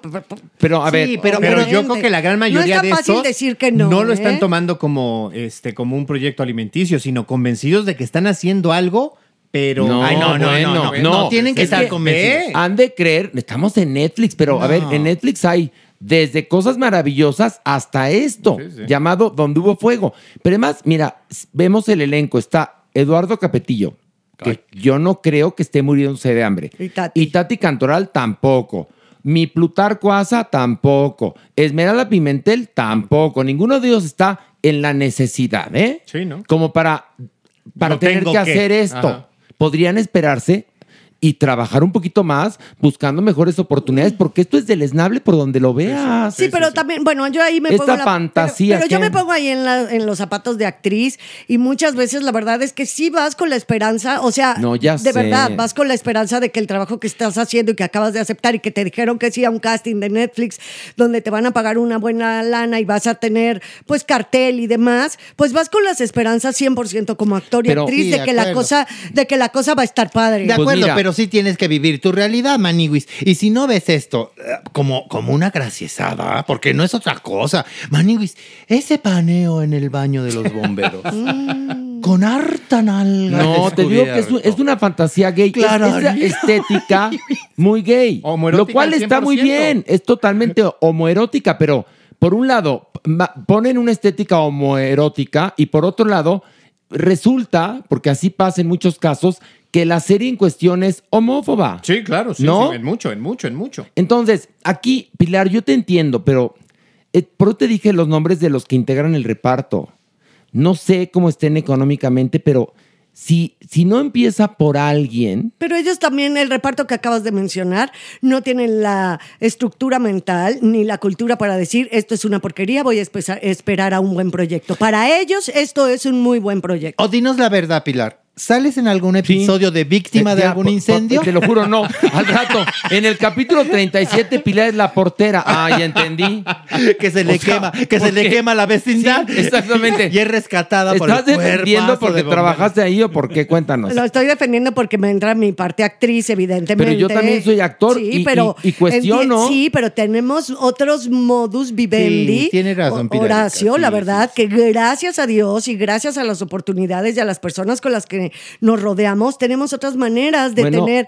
No estoy diciendo que estos actores no tengan dinero, o si lo tengan, no lo sé. Pero aquí lo que yo pienso, Pero Pilar, ellos, ¿tú crees que van a entrar diciendo sé, esto es una porquería, sé. guácala de perro? No. A ver, te dan la sinopsis y dices, gracias, no. Yo sé que ninguno de ellos viene del National Theater, lo sé, pero ¿no te parece interesante la reflexión que hago sobre el mercado? Es decir, si tú aceptas este tipo de trabajos, vamos a seguir haciendo las mismas porquerías de siempre, nada más que ahora en plataformas. Horacio, tú, No, eso sí lo eso, entiendo pues ahí tú, está, lo lo que yo entiendo yo, lo entiendo otros muchos actores que conocemos y actrices que conocemos. Este casting que me acabas de mencionar, mismo que yo vi dos, tres capítulos de esta cosa, porque me gustó que le dijéramos cosa, pues no, no son actores que tienen esa idiosincrasia o esa estructura mental para cuestionarse si está bueno, si está malo, de qué está hablando. Ellos ven que es Netflix, que tienen un cartel, que van a tener una buena entrada y van por eso, Y, Horacio. y bueno, luego muchos de ellos van a decir con orgullo, no, yo trabajé en una obra de Manuel Caro. ¿No? Pues sí, pues yo, no, yo trabajé en Monarca, ¿no? Sí, que sí, es del sí, nivel, ¿no? Aquí, aquí el problema es que está en una plataforma en que tienes muchas posibilidades y esta posibilidad latina. Pero mexicana creo que, o tal, pero ahí fíjate, no, lo que pasa es que y es una tristeza. han, han sumido tanto en un mar de ignorancia al público que mucha gente tiene Netflix y ve estas porquerías porque ¿sabes qué pasa?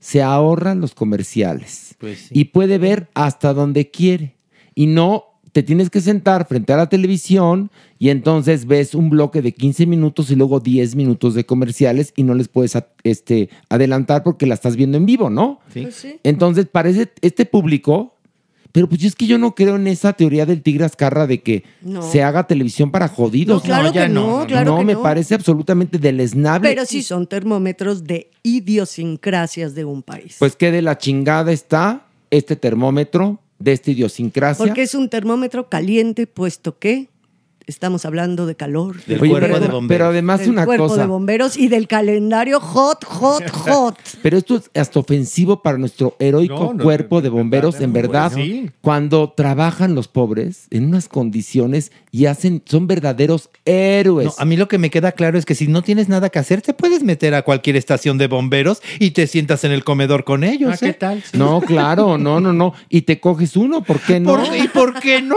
¿Verdad? Y te aceptan de la noche a la mañana. claro, cualquier sin hijo de vecino que pase, ¿no? Sí, claro. Pero bueno, a- a- bien dije que ninguno de estos actores era egresado del National Theater. La mayoría son egresados del CEA de Televisa. Bueno, vamos a una pausa. Sí, ¿por qué haces? Ay, ay, ay. Pues es la verdad. Me gustó, me Pues gustó sí, tu así es la verdad. comentario. Te lo Este, estaba ab- ah, a- alabando. ah, yo pensé que Así Pilar- de aplaudiendo. No la vi completa porque no voy a verla completa. Ah, ya bien, dale, A no ver. das payaso. yo sí creo que Pilar sale en el capítulo 33. Yo creo que por eso anda medio dependiendo, ¿no? Es víctima de un No. incendio. No, en un hotel.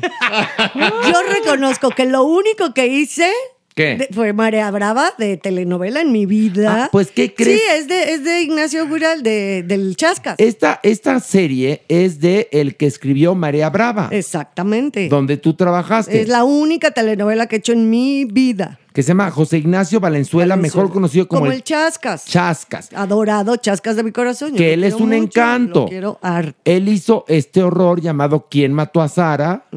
También esta cosa, donde hubo fuego y María Brava.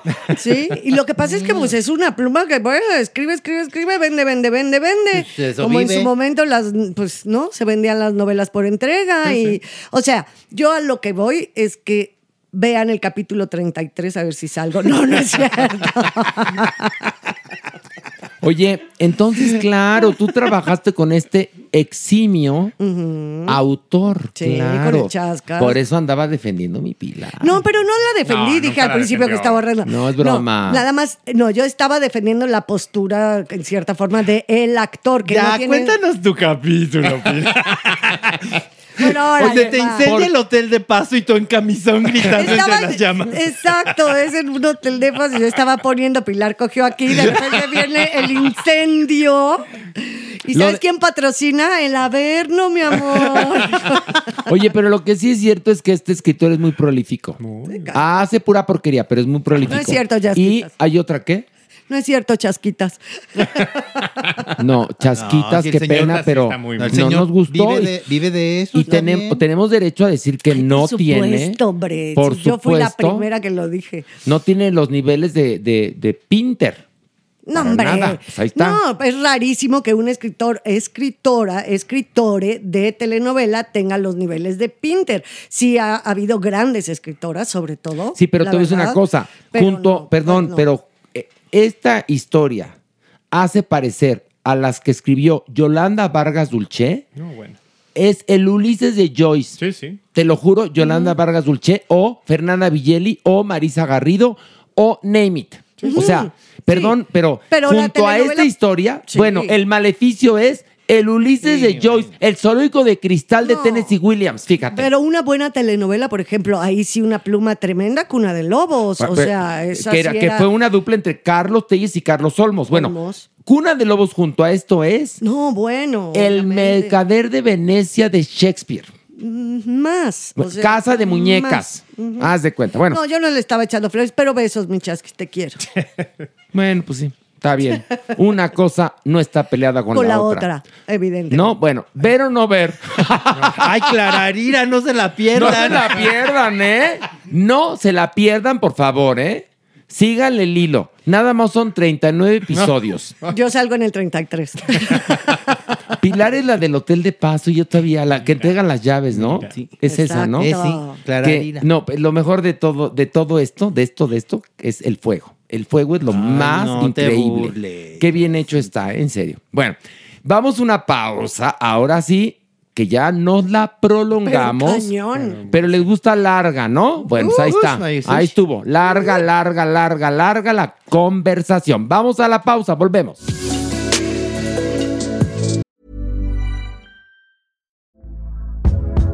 Hey there, it's Michelle Norris. I'm host of a podcast called Your Mama's Kitchen. When I travel, I'm usually looking for a way to find a taste of home when I'm not at home. And one of the things I love to do when I am at home is entertain. And Airbnb allows me to do that. When I was in California recently, I rented a house that had a great kitchen. And when we were sitting around the table, we're all thinking, we're in someone else's house. Someone could be in all of our homes as well. If you have a home, but you're not always at home, you have an Airbnb. Your home might be worth more than you think. Find out how much at airbnb.com/slash host. There's never been a faster or easier way to start your weight loss journey than with PlushCare. PlushCare accepts most insurance plans and gives you online access to board-certified physicians who can prescribe FDA-approved weight loss medications like Wigovi and Zepbound for those who qualify. Take charge of your health and speak with a board-certified physician about a weight loss plan that's right for you. Get started today at plushcare.com slash weight loss. That's plushcare.com slash weight loss. plushcare.com slash weight loss. Quality sleep is essential. That's why the Sleep Number Smart Bed is designed for your ever evolving sleep needs. Need a bed that's firmer or softer on either side? Helps you sleep at a comfortable temperature? Sleep Number Smart Beds let you individualize your comfort so you sleep better together. JD Power ranks Sleep Number number 1 in customer satisfaction with mattresses purchased in-store. And now save 40% on the Sleep Number limited edition Smart Bed for a limited time. For JD Power 2023 award information, visit jdpower.com/awards. Only at Sleep Number stores or sleepnumber.com.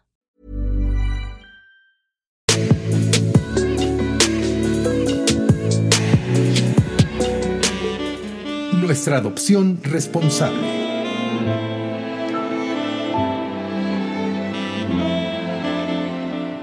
Y bueno, ya llegó, ya está aquí la guapísima, talentosa, versátil y siempre hidratada, la Supermana. Un aplauso. ¡Bravo! Supermana tan querida. No, bueno, yo estoy feliz porque además, ¿Qué? ¿Qué? música de entrada, ¿no? Así tan sensual y todo. ¿Verdad, Sí, Supermana? Todo porque tú eres muy sensual. Es muy perry la canción. Tú eres Perry, Supermana. Además, Oye, pero bueno, hablando de perris Mm.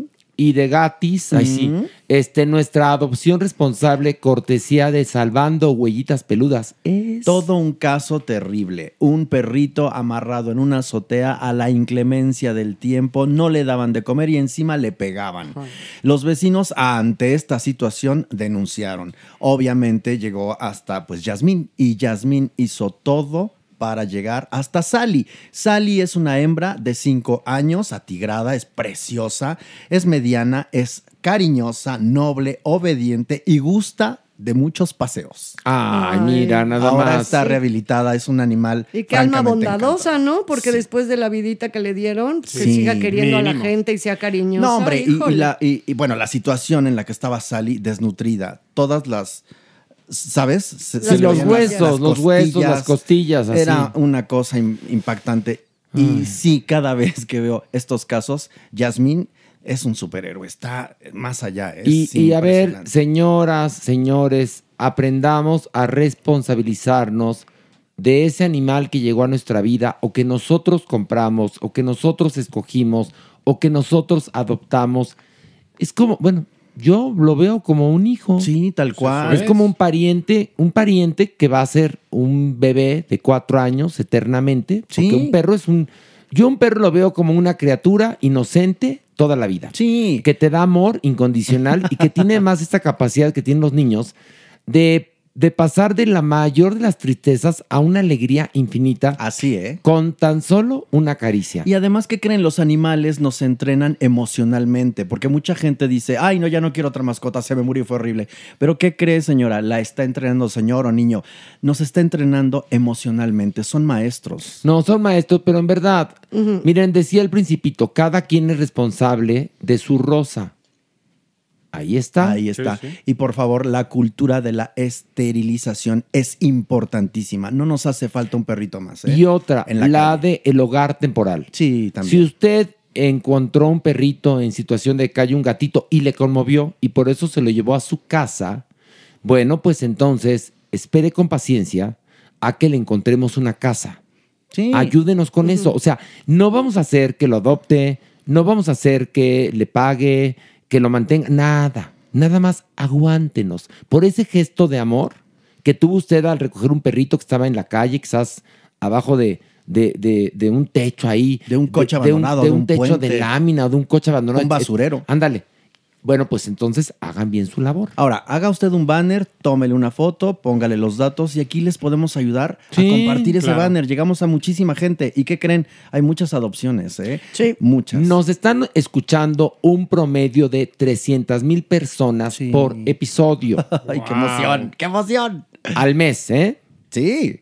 Lo cual está muy precioso. O sea, tenemos más o menos ese, ese rango de escuchas.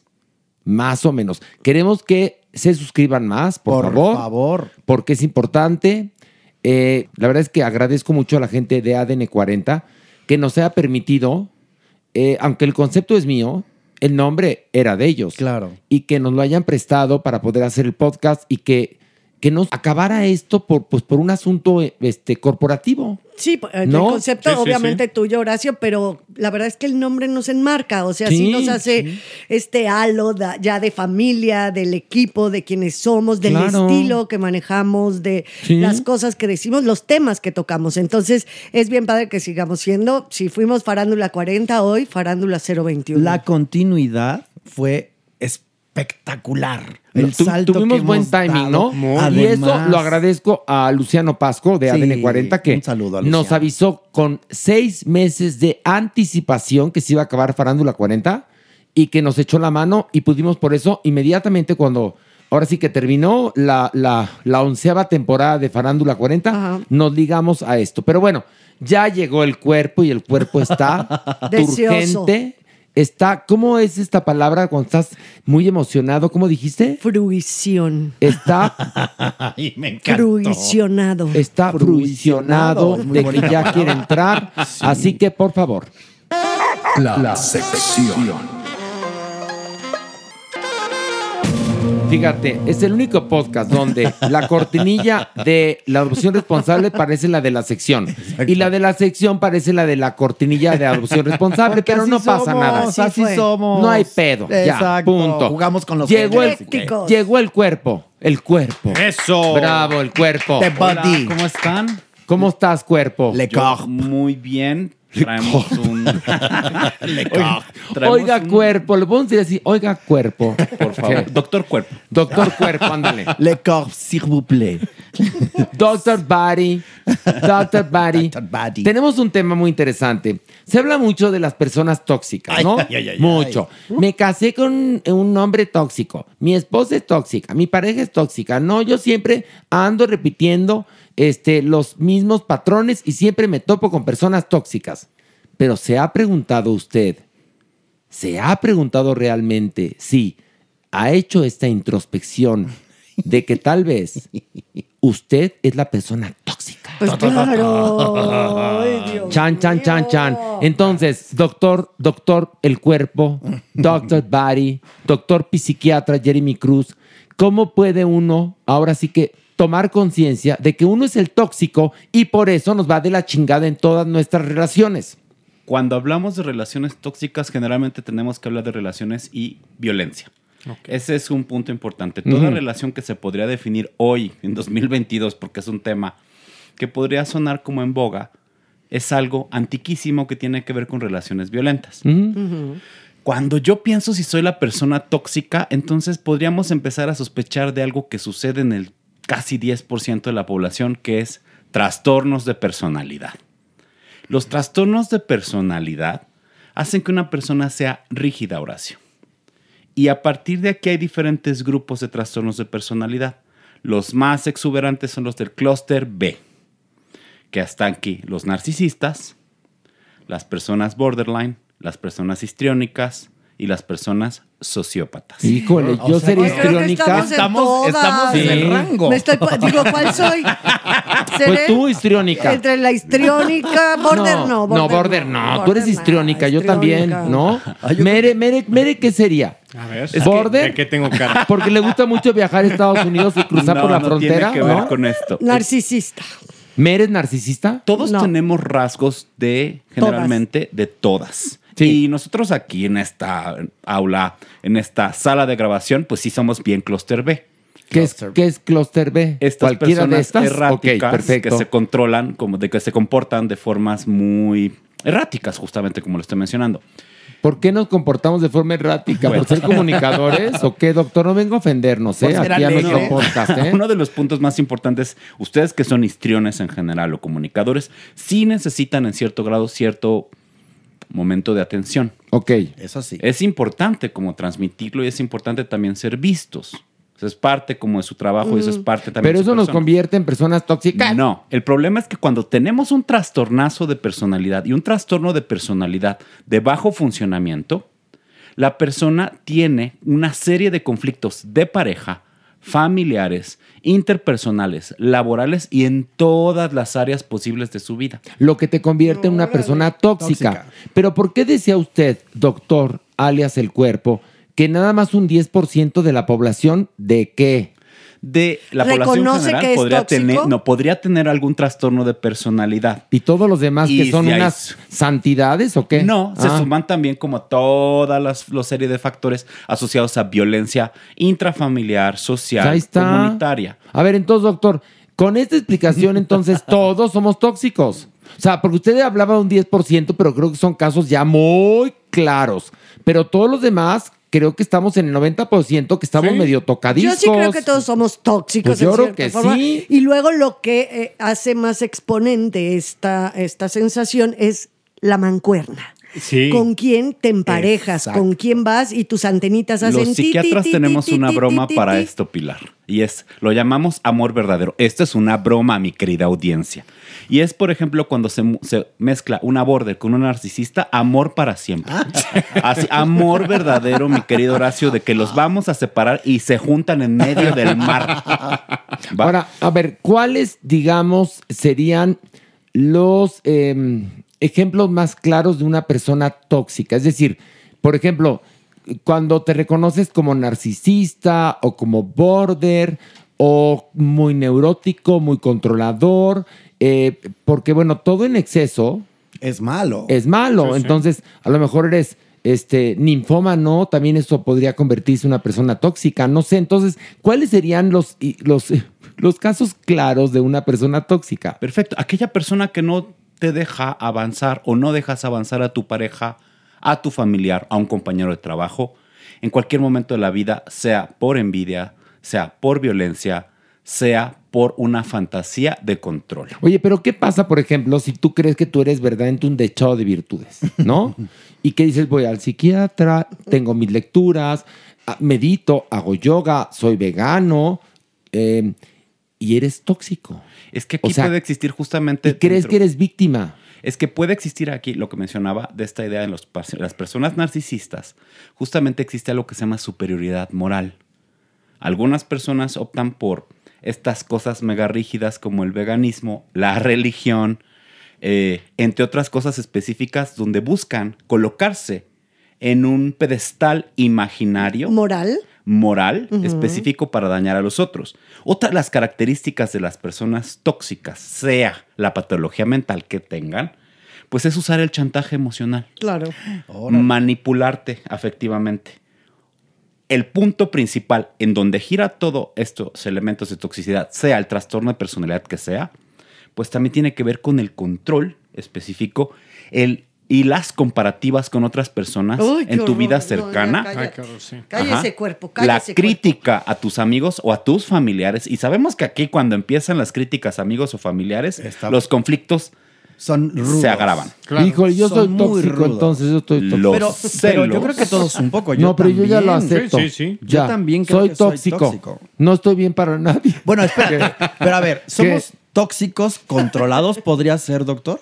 O sea, que uno a ver, reconozca. A ver, doctor, ya fuera máscaras, descríbanos. A ver, sí, va, doctor, va, cuerpo. Ándale, porque- cuerpo, aquí aguantamos, Fuera- vara. Otra fuera vez, como yo ya lo mencioné, todos, todos, todos aquí en esta cabina tenemos algún tipo de rasgo, o sea, narcisista, histriónico, un poco de sociopatía y pues además borderline. Podemos sentir mucho, podemos er- ser como muy erráticos, podemos buscar atención. A veces tenemos que mentir para sobrevivir, pero estos rasgos los presentan muchas, muchas, muchas, muchas personas. Todos tenemos rasgos de algún trastorno de personalidad. Ok, pero entonces quiere Pero- decir, a ver, perdón, pregunto, ahorita Vas. va Pilar, pero Va. ya te gané, Pilar. Vas, vas, vas. Quiere decir que entonces, si uno quiere encontrar el amor verdadero, el amor carnal, pero que a la vez te viene el corazón, El pecaminoso. tienes que encontrar a alguien que esté petit, tóxico, igual que tú. o sea, que digamos que sea una persona con la cual puedes vivir con sus errores. Fíjate que no, Horacio. Lo que te voy a decir es para que una O el relación- suicidio, doctor, dígame ya qué hago. Que Ah, no suicidio. ah. Estamos totalmente en contra de eso y más los bromeando. expertos en salud mental. Pero lo que te iba a decir es, se requieren yo creo que cuatro cosas para que una relación jale durante años. La primera, que te caiga bien. Yo conozco parejas que se caen mal.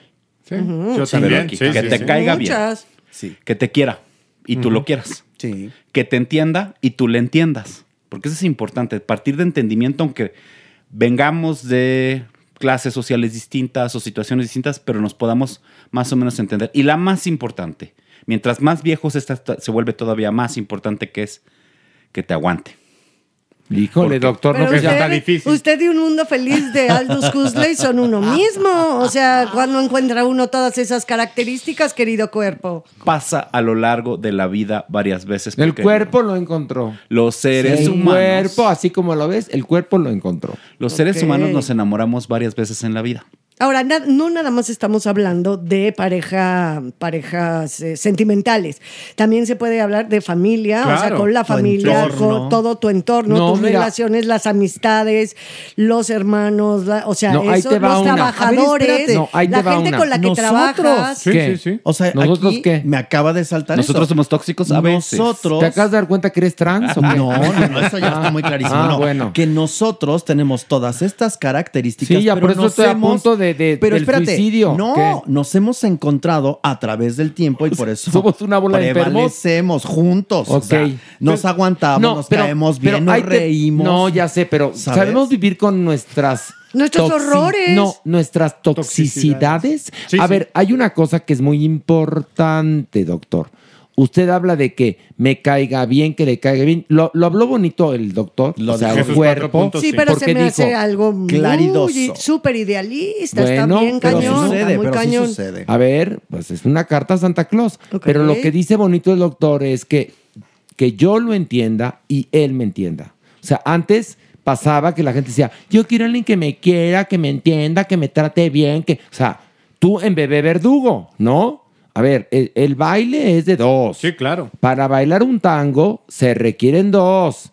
Entonces, quiere decir que todos tenemos algún tipo de toxicidad. Pero me Todos. gusta, me gusta mucho esta premisa que ¿Cuál? es yo soy el tóxico. O sea, evidentemente siempre mm, eh, eh, acostumbramos o Es nos han revés. educado a echarle la culpa al otro, Sí. ¿no? Es que me hizo, es que es un violento, es que es agresivo, me compara con, me sobaja, no me da mi lugar, me menosprecia, bla, bla, bla, bla, bla. Y muchas veces uno no se da cuenta de la violencia pasiva que uno ejerce en los otros, perdón que se los diga. Y los haber. patrones de conducta que se van repitiendo. Eso también Ah, es, que importantísimo. Eso es, interesantísimo porque sí, ¿no? Si venimos de ambientes violentos, donde los celos pueden ser como uno de los puntos que se discuten todo el tiempo en nuestros padres, esto se podría repetir. Pero algo aquí están mencionando ustedes y cuando yo me doy cuenta de que yo tengo un patrón de violencia en mis relaciones, empiezo, si tengo la inteligencia necesaria para esto, puedo por autoscopía ayudarme y empezar a buscar ayuda y cambiar. Exacto. Y mis relaciones van a cambiar y van a ser ligeramente más sanas. A ver, doctor, ¿qué dijo? O sea, la idea es, básicamente lo que quiero decir es, si vamos a terapia porque me doy cuenta que soy una Ah. persona culera, Sí. puedo cambiar mis patrón de relaciones. A ver, hay un, hay un dicho muy famoso y muy sobado que dice, para lograr cosas diferentes hay que tomar caminos diferentes. Entonces, este, si usted quiere triunfar en el amor y hasta ahorita no lo ha hecho, cheque sus caminos. Cheque sus caminos. Pero también Pilar dijo muy bien, la persona tóxica, a lo mejor yo soy la persona tóxica en mi familia. A lo mejor yo soy la persona tóxica en el trabajo. Ya no hablo de una relación sentimental, ¿eh? No, eh, por eso Hablo de, entorno. de un asunto ámbitos. laboral del cual comes. Oye, quiero hablarte de algo bien interesante y un fenómeno Y ahorita que se la está estudiando. circuncisión. no, eso ya lo hablamos. Estamos en hablando un de las personas pasado. tóxicas. que Eh, no, de, de justamente la toxicidad laboral. Hoy se está dando un fenómeno bien Es terrible, interesante, es Horacio, terrible, que se doctor. llama sí, ajá, la renuncia silenciosa. Ah, ¿qué? Es algo... ¿Qué es? Literalmente los trabajadores, Horacio. se hacen pendejos, ¿no? ¿O qué? Pues se boicotean. se boicot- no, voy- no se boicotean, sino simplemente es voy a entregar lo que tengo que entregar, voy a dejar No lo que hago hacer más. y no voy a hacer absolutamente nada más. Pero eso tiene por un que ver. sistema que ya no me ayuda. Ok, pero eso tiene que ver con qué tan valorado o valorada te sientas en el trabajo. Porque, ¿sabes qué pasa, doctor? Que en cualquier trabajo, en el que sea, si uno no siente valorado, empiezas a cruzarte de brazos. Porque puede pasar de que propones, propones, propones y te dicen no, no, no, no, no. Dices, bueno, yo para lo que me contrataron. ¿no? A diferencia de un, un patrón que te motiva. Entonces, y si pensamos la cantidad de personas que no están ejerciendo realmente su vocación en este planeta, pues entonces, ¿cómo se llama este fenómeno?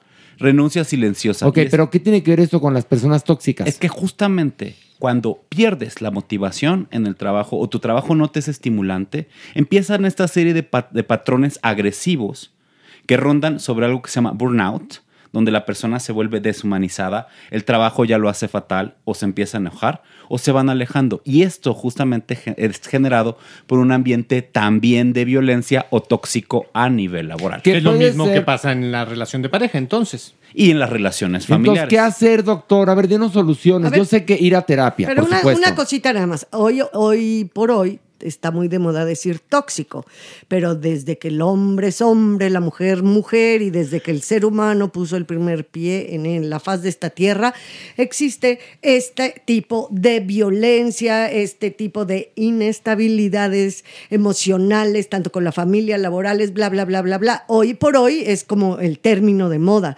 pero siempre ha existido esto. No, a ver, sí, pero la palabra ahora está muy de moda. Por ejemplo, a ver, ¿cómo pueden detectar una persona tóxica? Eh, no hablo ni siquiera de una relación de trabajo una relación amorosa. Cuando es un pulpo energético, que estás con una persona, amigo, y te empieza a chupar tu energía. Ya no te digo de pareja, ¿eh? Ya no te digo de compañero de trabajo, con quien te sientas a tomar un café o una persona con la que estás en el transporte público platicando y sientes como, uy, como gacho de platicar con esa persona, como que, como que no hay buena energía. Ahí puedes detectar o que la persona o tú, alguien es tóxico, ¿no? De ida a vuelta. Esto que hablas tiene que ver con un fenómeno de las neurociencias que se llama teoría de la mente. Literalmente los seres humanos tenemos la habilidad de poder sentir, ver y entender las emociones de las otras personas. Y entonces cuando hay alguien que podría tener algún rasgo de trastornos de personalidad o alguna conducta extraña, lo detectamos, aunque no sepamos qué es. De espaldas. O sea, yo veo caminar a alguien de espaldas en la calle y sé perfectamente que tiene algún tipo de trastorno o una agresividad específica. De verdad, se los juro. o no te acerques, punto, porque No, no. algo hay que no lo, lo es esa detectas. lectura que le das al Sí. lenguaje no Se- verbal, a, to- se a siente, todo, sí, y sí, a aparte la energía. energéticamente, Sí, sí, o sí. sea, ya ven que yo no soy mucho de, de, de los OMS y de todo este rollo, pero de verdad que la energía se siente, pero impresionante. Y además- aparte, imagínense, esta cabina para lo que hacemos y lo que somos, si no creyéramos en que mis emociones las puedo reflejar y yo sé leer las emociones de los otros, pues no sé qué haría yo aquí, evidentemente, ¿no? Entonces es obvio que tanto lo energético como lo semiótico, como todos estos factores hacen un mapa un mapa y puedes leer inmediatamente y vibrar, que también se usa mucho esa palabra. Sí, me vibra. ¿No? Vibré bien, me vibró mal una persona. Lo, lo que yo quiero mencionar es, entiendo que existen estas personas y demás, pero también tenemos que aplicar la inteligencia contextual. Y esto quiere decir, tal vez una persona esté deprimida y por eso se incrementó la irritabilidad. Tal vez la persona esté pasando por síntomas ansiosos y por eso está irritado o está actuando de forma extraña. Hay muchos factores atrás que no sabemos que está viviendo la persona. Y entonces en todas las revistas, en todos los lugares vamos a encontrar, aléjate y aleja a las personas tóxicas. Creo que nuestro trabajo también debería ser, bueno, al menos el mío, Obvio, trátate.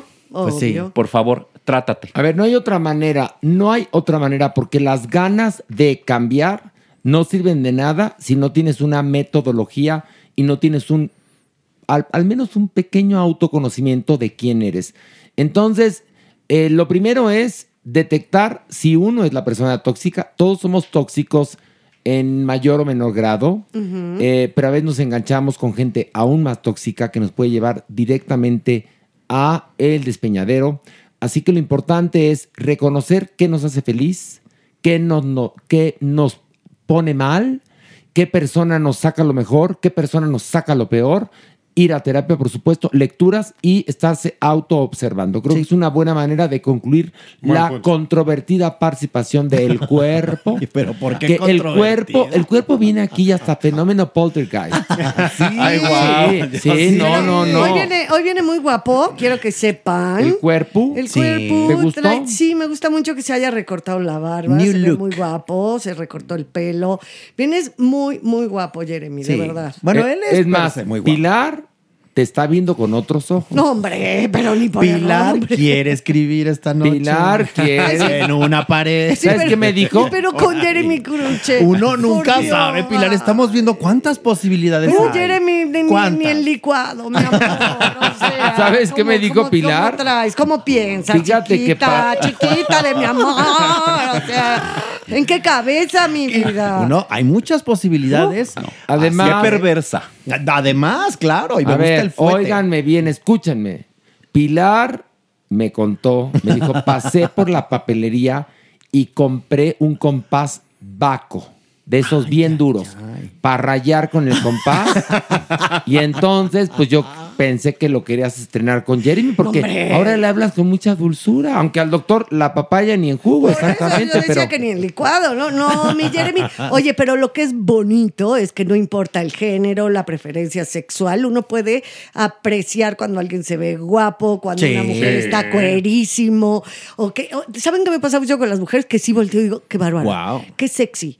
O sea, más allá de que si son muy guapas, ¿no? Que sí físicamente, pues bajo los patrones de belleza occidental, ¿no? Más allá de eso, que dices, ¿de dónde le sale esa cachondería, esa mujer, cómo se mueve, cómo habla, cómo se... De verdad, y también hay hombres, incluso de repente me ha pasado así de quedarme horas viendo chavas que digo, wow. No, pero decías ahorita de hombres.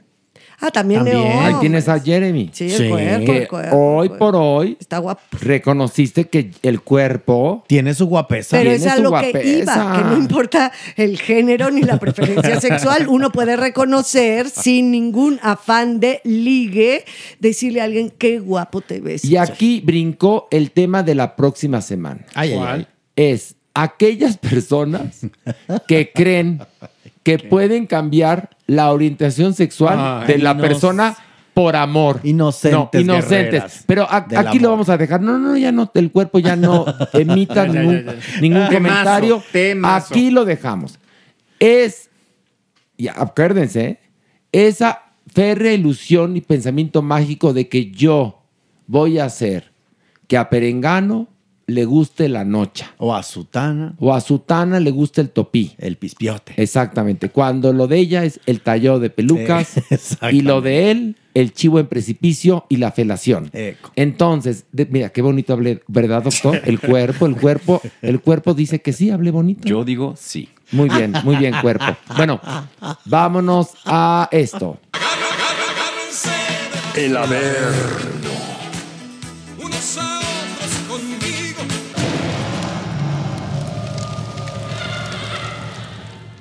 Ay, ay, ay, ay, ay. No, ya, yo ya siento pachos en la azotea. ¿Eso qué? Pues sí, porque ya llegamos al Averno. Oye, yo estoy muy ofendido. ¿Por qué? Porque la gente ya en lugar de mandarme besos y saludos me manda cachetadas. Ah, para corregir. Majaderos para que te corrijas, cariño mío. No, ya, ya la gente sí, lo sí. agarra ya como de bromita. No, Ay, pues no. Una cachetada a Maniguis. Ay, ay cachetean a Maniguis. Ay, ay, golpean a Maniguis. No, no, no es gracioso. No es gracioso. Gente de farándula. Sí, es gracioso, No es gracioso, sí es Pilar. gracioso, cariño Como tampoco mío. es gracioso que andes ahí rayando las cabeceras de los moteles. Ahí, Con mi compás Baco. con, tu, con, con tu compás vaco. Eh, Oye, no, no, el compás se lo compré apenas en la tu serie. Sí, estoy seria. Porque no sé cómo nos va a recibir. ta- Ya, saben quién, la huesuda de allá abajo. Sí, no hay que- no hay- siempre, lo- a veces, ve, ay, pero monísima y súper tierna y todo. es bipolar. Y luego de un. Es bipolar. De una onda no super bowl, así de que dices, ay, me va a matar, me va a pegar. Miren, le puse a la gente en, en Twitter, ya estamos grabando el podcast y entonces la gente comenta. Fíjate, acá hay una que está interesante. Espero que estén buenas las recomendaciones de ver o no ver para que no se vaya a Pilar Bolívar. Acuérdense que la regla es, el que haya escogido las cuatro propuestas y las cuatro están de la chingada, se va Bye. del programa. Te salvaste la semana Me pasada. salvé. ¿te acuerdas? Por una. Por una, mi amor, por una. Y esta semana, pues te salvaste, Pilar, tú. No, hubo varias buenas, muy buenas. bastante Bueno, pero- Sí, buenas. mi amor, pero donde hubo fuego, por poquito te corríamos. Sí. marica. ¿En No, mi amor, serio? ahí sí no es de, ca- de- no, no es ¿Fue el tu nivel, propuesta? no, no, pero no es termómetro, ¿eh? Acuérdate. Es que sea una, dos, tres, cuatro malas, vas pa' Juárez, Bye, bye, Baigón Verde. Ya con que tengas dos buenas, Sí, ya la libraste. Yo, yo la libré con una. Eh, dice aquí, Yo Luis- tres buenas. dice Luis Michel, van a hablar de Ana Claudia Talancón. Obviamente. Obviamente. No, ya, déjenla en paz. ¿Qué? Bueno, vamos ya a bajar. Una, dos, tres. Vámonos. Ay,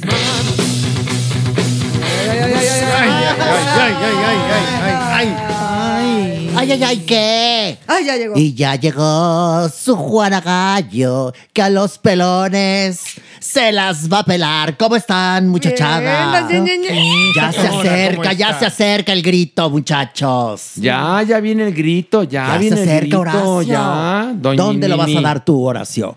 Yo Ya lo- sé que está niña en un motel, y tú en Monterrey, y tú en una panadería, y tú, Horacio. yo lo voy a dar en el Zócalo. Qué bonito es nuestro. ay, ajá. Ya te veo a ti en el Zócalo Horacio Villalobos. a, la, ja, a la mitad de la verbena. Con el huevo con confeti Sí, ahí voy a y la trompetilla. Ahí voy a andar. Muy bien, Horacio. Comiendo buñuelos con Sí, claro. Ay, ajá, sí, sí. Garnachas. Pero Ah. ¿por qué no? ¿Por ¿Por, qué? no? ¿Por es qué no? mexicano, Sí. tiene derecho. Porque no, No le, le gusta ir, no le gusta ir al centro Obvio histórico. no. ¿Y tú qué sabes si nunca paseaste con él por ahí? Claro que he paseado con él muchas veces por ahí, Toñiñe. A mí me encanta el centro histórico. No me levantes falsos testimonios. Sí, Horacio, sí te veo. Horacio, te No, espérame. la lengua. ¿Qué? No, sí lo veo cenando en algún balcón, ya sabes. de- A ver, lo que no me gusta es el tumulto. Es lo que no me gusta. No le Pero el centro histórico me parece Es precioso. Ah, precioso. no, eso sí, la pero plancha no- magna. La este plancha país. magna, Pero la exactamente. experiencia completa, dice Pilar. Exacto. Ah, pues voy, bueno, He voy a... caminado con Horacio en el centro histórico y le angustia, se pone mal cuando hay mucha gente y que las, ya sabes, la calle está Sí, llena sí, sí, sí. y en la banqueta pues tienes que bajar, subir, torear carros, torear gente para poder caminar y Horacio se pone nervioso, ¿cierto o no cierto? Pues sí, y más contigo, fíjate que vas en estado de inconveniente. Entonces me pongo Oye, nervioso. no soy Ana me- Claudia se ¿eh, mi vaya- amor? No soy Ana Claudia Oye, Talancón. Se me vaya a, a caer la señora. Entonces, por eso Pilar pasó. Y ya Pero- el hueso no solda igual. Y de eso sí sabe usted, doña. Pero, si por experiencia hablas, mi Por reina. eso estoy digo- diciendo que hay que cuidarte, Pilar. Digo, ¿cómo Porque qué? tú eres ¿Qué digo tesoro. diciendo? Tú eres tesoro nacional, Pilar. Igual que usted, Por ¿verdad? eso. Bueno, ya. Usted, pero como son Pantli, mi reina. Pero bueno. Ya, no se agreda. No, no es agresión. Es descripción. Que ha- hablamos con, Horacio. con el. do- usted no lo sabe, pero ¿Qué con pasó? el doctor Jeremy, alias El Cuerpo. Le Corp. Le Corp, hablamos de las personas tóxicas. Y descubrimos que aquí todos somos tóxicos. Ay, Menos ¿en usted, serio? doña. No, Ni yo, yo. yo, a, no, a mí me Usted pueden- ya fue. Exacto, Ya yo ya fue pasé. tóxica. Ya Ya. pasé, ya estoy de este lado. Ya está de este lado, Por supuesto. exactamente. Usted ya ya está en el, en el más allá. Y nosotros lo hacemos para acá. Pero estamos en el más allá. Sí, muy bien, por supuesto. Bueno, vamos a arrancar. Mere, tú, que- Mere, usted Muy hoy vienes calladito. Muy calladito. ¿Traes A ver, buñuelos? ¿Traes, No. ¿Traes bizcocho? ¿Qué traes ahora? Que se le antoja. ¿Churro?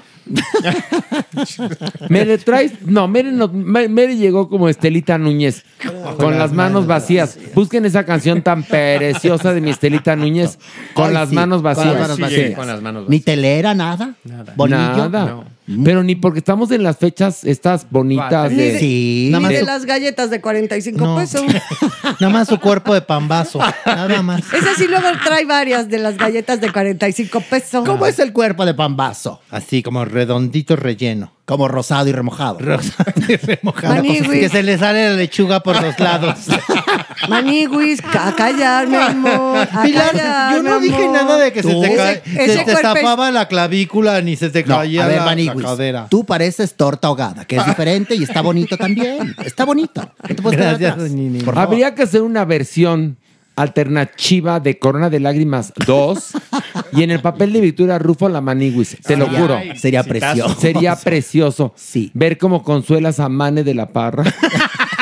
¿Quién es Mane de la Parra? No Ay, conoces a Mane de la de Parra te adora, Pilar, así Sí. que no me lo critiques. Es un chiste guapo, que llevo toda la la vida haciendo. Es tan malo, pero que siempre digo, ¿quién es Mane de la Parra? Pues él te adora y ni me lo toques porque es mi amigo. No, y es muy Ay, guapo. Pero aquí acuérdate que no es por No, amistad. ya sé, aquí, No, para aquí nada. preferimos un chiste que un amigo. Ah, ¿eh? Y nadie llora como mi Vicky Ruff. No, nadie. nadie. Pero yo haría una, una versión alternativa incluyente.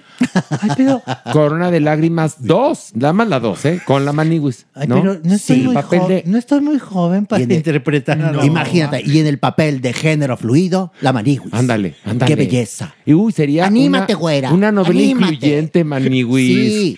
Si estás aguada es porque has gustado. Oye, o la biografía no autorizada de Cristina Saralegui con la Maniguis como Cristina Saralegui. Yo amaría eso. Que, pero que todo el mundo sí, diera por hecho que es Cristina, ¿no? Pero, pero todo tendría que serse muy pendejos. Y Cristina Saralegui no habla ni como cubana, es la Maniguis. Es que es un Pero la problemón. historia, sí, la historia tal cual de cómo de periodista llega a ser conductora, bonito. se hace millonaria, encuentra el amor, La todo. Era una, Sí. una zarina. Pero, pero que te de, lo- de la familia de los zares del periódico, de los periódicos de Miami. Sí, sí, sí, Sí, sí. sí, de la, una mafia, pero tremenda. Ay, a ver, a ver, cuéntanos. Ana. Arráncate. A ver, es que se Arráncate. acuerdan que ya hacía cretina. Ajá. Sí. La Era, investigaste. no me toques ese botón. ¿Y qué investigaste? Y bueno, pues ya se pone uno a trabajar en el personaje y sí que viene de una familia, evidentemente, que eran los zares del papel, así les llamaban, Ah. y que eran pues de periódicos, dueños de periódicos en Miami, pues cubanos que iban a... Los cubanos, que bueno, que son los que, los que, los que tienen dinero y, y, digamos, recursos alternativos, huyen ante el horror y se van a Miami. Y son estos, los Stefan y otros más que, que llegan y también, esas, eh, la sí. verdad es que se vuelven No, y se parte de la comunidad económica estadounidense y son parte muy importante los cubanos. Totalmente, no, bueno, pero sí era, sí se sabe que era toda una. Bueno, pero aquí no. A ver, Pilar, no, no, no, no, no. No Aquí vamos la de- A ver, del no. origen. La manigüis Del aquí. origen. No, aquí la manigüis es Cristina Saralegui tal cual. Y todo el mundo va a creer que es Cristina Saralegui. Le podemos cambiar un poco. En lugar de ser hija de los reyes de, de los periódicos, es hija de los reyes de la basura. Nada más. Por favor. ¿Te gusta, Hija de los, Sí, hija de los voceros. ¿Qué? Hija de los voceros. Mira, más, Ándale. más, más Ya, ahí bonito. Así, me, me gusta más. Y sí, que no sea cubana, Maniguis, porque la verdad el acento no me sale. Empiezo a hablar como cubano y acabo como norteño. No, ya, ya tiene razón. ¿Sabes Pero qué bueno. me pasó? Perdón, a- anécdota. A ver, a Hacía yo a, a Cretina, Cretina. ¿no? Y entonces me hablan del programa de Cristina, que estaba oh, evidentemente muy pegado en ese momento, y me invitan, nos invitan a ir a, a, padre. a Miami, porque yo les decía, era Miami. Y, este, y ya sabes que te dan el hotelazo y te ponen, te quitan, te llevan y todo. Y me dice, todo está bien, lo único que le vamos a pedir es que no le diga Cretina. Y luego, pues ese era el chiste. ¿Y le dijeron cretina o no? No, no, no, ese día yo no le dije cretina Pues porque no. me lo habían pedido, pero pues ya con la caracterización y las cosas que decía era Pero a ver, hubiera sido mucho más inteligente que dejaran Que le dijera cretina. Que los comediantes le pusieran cretina. Pero bueno, Porque vamos decía, a yo bajar. soy Cretina Saralegui, no me toque ese botón. Entonces, y, pero fue muy divertido, aguantó muy bien vara la señora y reía mucho. O sea, yo creo que fue más un rollo de su producción que de ella, la verdad. Ay, bueno. Bueno, vamos a bajar. Sí, ya Una, desconéctala. dos, tres. Órale, vámonos.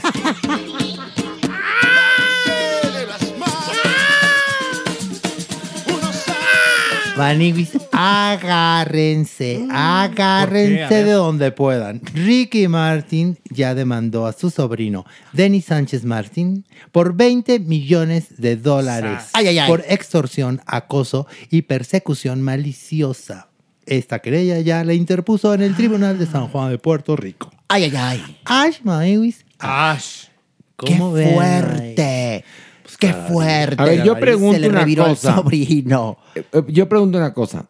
¿El sobrino es rico? Porque si no, ya No, se pues, chingó. ¿de dónde los 20 billones de bueno, dólares? Pues, pues, para que vea, Maniguis, es que también, o sea, ¿a qué le tiraba el sobrino? No, pero lanza una demanda de ese tamaño para negociar y decir, ya calla tu ¿Qué hubo? trompita, No, mi ha- vida, ¿no? Y lo hace muy bien, Maniguis, porque, Porque eso sabe también- que no tiene esa, esa cantidad, evidentemente. Pero, y demuestra que es inocente.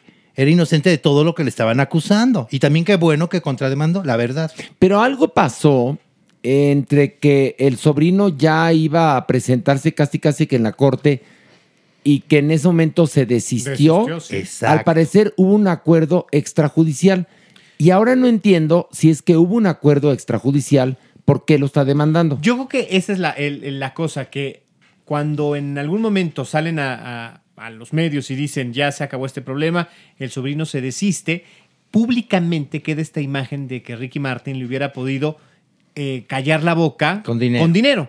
Entonces creo yo que él dijo, pues no, aquí lejos de quedar limpio, quedo con, con, eh, con- con una imagen manchada de posiblemente haberle dado dinero. Entonces así, ya a rajatabla, termina con esa idea y dice, yo me siento ofendido, tú me este, atentaste contra mi imagen y ahí va la demanda. Porque acuérdate, Maniguis, que esta, esta parte del juicio, cuando él, él se desiste, el Sí, sí. sobrino, era porque iba a extender la orden de protección que tenía de, de violencia doméstica. Lo siguiente, él tenía que presentar pruebas de todo lo que estaba acusando. Claro.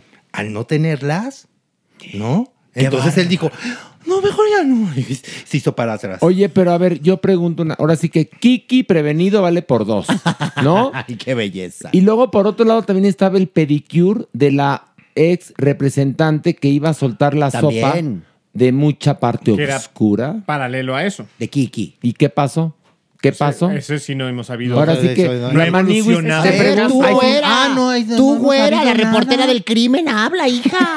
No hemos sabido nada de eso. Ahora sí que la ¿Por qué? Maniguis antes hizo ¿qué? No, porque se me hace que ahí sí hay mucha tela donde cortar, Maniguis. Ese es otro sí. café, Horacio. Y Ese es otro tendremos café. muchos más, ya verás tú. Por lo pronto, el sobrino, por lioso, ya Denis. acabó demandado por 20 millones de dólares que de dónde los vas a No, sacar. pues no lo va a sacar y van a dilerear, evidentemente. Que vaya juntando los domingos.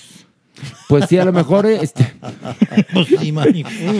Híjole, está fuerte. Está muy fuerte. Buena está la muy jugada. fuerte. Buena la Pero jugada, el Horacio. problema es que el control de daños, fíjense, desafortunadamente, ya hay gente que jura y perjura que Ricky se andaba echando al Sí, sobrino. sí, sí, sí. y entonces que no se- saca, saca, sácalos de, de su error. Está difícil Muy. sacarlos de su error, ¿no? Otro nivel más, vámonos. Agárrense de las manos, unos a otros conmigo. Ay, ay, ay, ay, ay. A ver, ya nos preguntaron en el Twitter si vamos a hablar de Ana Claudia Talancón. Pues no, no, Maniguis. Permíteme. No, permíteme. no, sí. Permi- tengan, muchachos, ¿Qué? para brindar. Tengan. Gracias. Toma este Gracias, mojito. doña Nini. ¿Mojito quieres? No, Toma, mojito. no vamos ¿Tú a qué hablar. tomas, merengón? Un cóctel de margarita. Cóctel margarita por Merengón, no. Por joto. Medias de- No más por joto. Merengón, te lo juro que es de los que pide rompope. Te lo juro. Medias de seda. Sí, no, rompope, rompope. Pilar, ¿qué quieres? ¿Mezcal? Un- no, quiero un gin con frutos rojos. Ay, qué mamona. Ay, por favor. Está de moda, está de moda, Ay, siento qué mamona. Cuando Pilar, cuando ella, ella es la que pide, ella pide una chela, que no se haga. Fuerte. Ahora Sí. resulta. ahora- Así no su tepache. Pero sus- se le estaba poniendo difícil a la doña. Pero aquí tenemos todo, ¿eh? Tú, Horacio, ¿qué quieres de tomar? No, yo agua. Agua. Agua Es lo sola. que- es lo agua único- sola. Es lo único que no tenemos aquí abajo. Agua sola. Estamos en el averno. Que no hay ardillas, ni modo. Bueno, entonces, ¿qué? Rompope para Mere, para Pilar el cocktail mamón, la Maniwis que una chaparrita. ¿o qué? medias de seda. Ay. Anda, Maniwis sí te la creo. Totalmente. No, o de pedir Shirley Temple. Bien. O un daiquiri. O un cosmopolita. Horacio lo único que toma muy de repente es un tequilita. Sí, Sí, no, ahora mezcal, fíjate. Es más Ah, rico el mezcalito. mezcal. Mezcalito rico. La, Sí. la cerveza nunca me ha gustado, pero bueno, no hablemos de nosotros, hablemos de ti, Maniwis. Pero antes de todo, brindemos. Una, dos, tres, muchachos. Salud. Por Bueno, Claudia Talancón. Que ya saben ustedes que Ana Claudia Talancón se presentó a la premier de la película que todo el mundo esperaba de Soy tu fan, hasta las chanclas. O sea, presuntamente hasta las chanclas, digo, para que... No haya presuntamente, sí, sí. Sí. pero la voz. Lo peor del caso, ahí te va, es que los que produjeron esa película o los que organizaron esa premier lo hicieron con las nalgas. Explico. Porque primero fue la premier y después los junkets. Entonces, la primera pregunta que todos los de la prensa le hicieron a Ana Claudia Talancón es, ¿sigues cruda, mana? Pues obviamente. Pero bueno, cuenta, Maniwis. Pues después de este suceso, entrevistaron a la Tesorito, la cual la defendió. Obviamente, y tiene toda la razón mi tesorito. ¿Qué ¿Qué dijo? ¿Qué No, dijo? Que cada quien somos libres de llegar y hacer las cosas que queramos, siempre y cuando sea con respeto al público. Pero eso de estar contenta y pues estar a gusto está bien. Hay que darse sus gustos. Sobre todo, hay que hacer gozar el tesoro. Eso lo dejó clarísimo mi tesorito. Pero yo tengo una pregunta. Eh, ¿La Tesorito sale en esta película?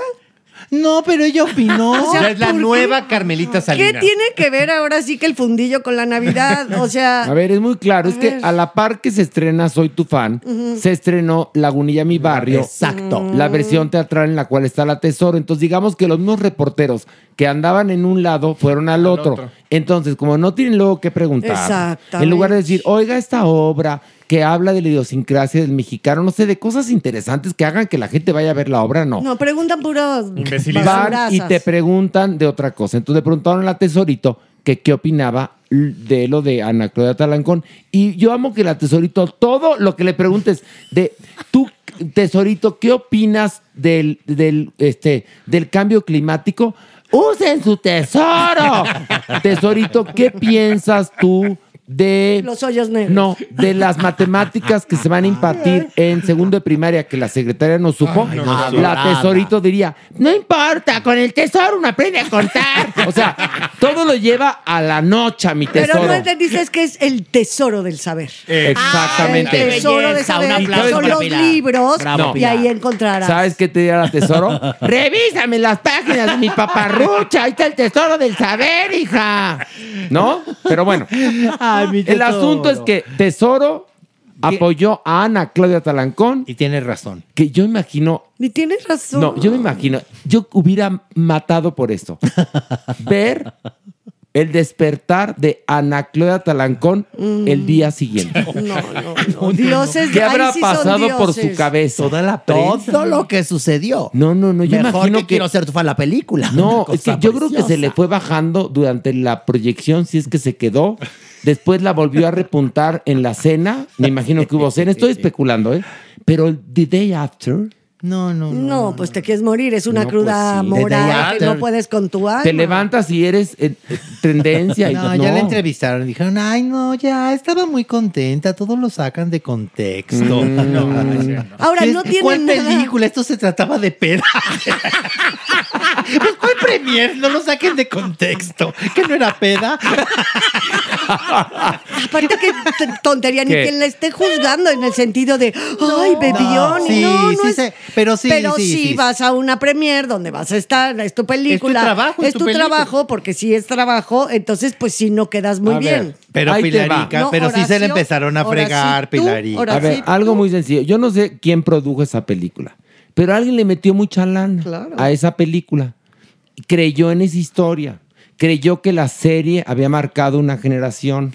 se filme esta película. Respetas tu trabajo, ¿no? Creo que además mi Ana Claudia se hizo su jaloncito de cara Se para estar, nota. ¿verdad? Se le nota su Halloween, porque la habíamos visto en la película de Omar Chaparro, en esa horrenda película donde que era eh, El cielo puede esperar, Ah, versión ay, Pedro Infante. Ay, no, ¿Se no, acuerdan no, de. Heaven Can Wait? Bueno, Sí, y Ana Claudia parecía la mamá de Omar Chaparro y salía de la pareja. Bueno, este, se ve que ya se, se dio su jaloncito. Estela. Pero le quedó piñacato porque se le fue hacia la oreja, Sí. hacia el lóbulo inferior, o- ya sabes, oreja, que Sí. se les nota sobre todo aquí, de mandíbula al lóbulo. Ahora, mi Las pregunta cocochas. es, ¿hubo alguien que creyó en esa película? Claro. Que metió su lana. Sí.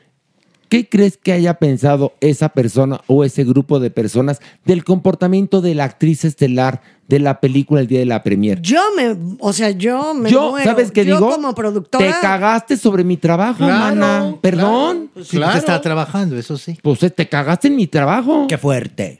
Claro que cualquiera se puede poner pedo, Pues pero sí. después de trabajar. O sea, Yo jamás llegué a una premiere, una alfombra roja, en los estrenos, en Europa o en América. Así, jamás. Nunca. Hay que tener un respeto, Horacio. Hay que tener, pero además, respeto. Y digo, le pagaron por la película. Además. Mucho, poco, Lo no que sé. haya sido, Horacio. Pero hubo alguien que creyó en esa película y que apostó un dinero considerable como para que la señora llegue pasada de copas y, y la película sea conocida por otra cosa. Exacto. Pues sí. Ahí está el no ahí por está cómo el la haya podido defender en su momento. Porque en ese momento pudo haber presentado, argumentado mil cosas para venderla y hacer que la gente Bueno. fuera a verla. Y pues Ale, mi querido Ale, uno es lo que hace con, tus pro- con el producto que has estado trabajando, que estás fabricando y que llegas a presentarlo, pues claro que es tu orgullo y claro que le vas a echar pues toda la pomada a vida y por haber. ¿Por qué? Porque está uno muy, muy contento y muy orgulloso.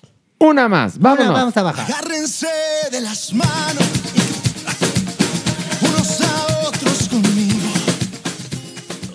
Esto sí es saber, no maní. ¿Por qué? Híjole. Pues Alfredo Adame, a Ay. través de un Facebook Live, Maniwis, nos contó que una amiga de él, de cuerpazo, nunca dijo su nombre, pero de cuerpazo, lo había invitado a posar junto con ella sin ropa en su página de OnlyFans. Así es que ya lo consideró y posiblemente podamos ver a Alfredo Adame encueradito. Pero con hoja de parra, ¿no? Con hojita. Oji- o, o de Chiquita. menta. O de menta puede ser, hojita de menta, ¿no? Oye, ya pero una. ¿es foto o video? Porque lo que deja en OnlyFans es el video. Es el video. El video explícito, ¿A ¿eh? poco? Sí. Pues mira, sí. no lo sabemos, pero eso no nos preocupa. Puede ser video, puede ser foto. Porque lo que sí está muy cierto, Alfredo Adame, es que él tiene un cuerpazo que cualquier joven de 25 años quisiera. Así, tal cual. Pues y una seguridad. Qué seguro. Y una seguridad que espanta. Mira, qué bueno. Qué bárbaro. Good for him. Ahora, la pregunta es, ¿ustedes saben que sí se puede hacer una fortuna a través del Ah, no, OnlyFans? claro, por supuesto. Y nos gustaría invitar a alguien que tenga éxito en esa red y que quiera platicar con nosotros. ¿En serio? Oh, Sí. Estaría padrísimo. ¿Y yo puedo colaborar con esa persona? Sí, claro. Sería muy Sí, hermoso, Sí, sí, doña Nini, usted puede hacer lo que se le pegue Sería la gana. muy hermoso. Pero no vaya a pensar hacer abrir su OnlyFans. No, pues no. ¿Por qué no? No, doña, Todos bueno. tienen derecho. Pero esos huesitos ya no venden, ya no venden Yo los enseñando el fémur, Está la bien. médula, el coxis. Está bien. pues, ¿No? el libro de ¿Cuál es el- texto de biología de tercero de secundaria. Anatomía de quinto de prepa. Ahí está. ¿Algo más? ¿Par de cuerpos? Un beso.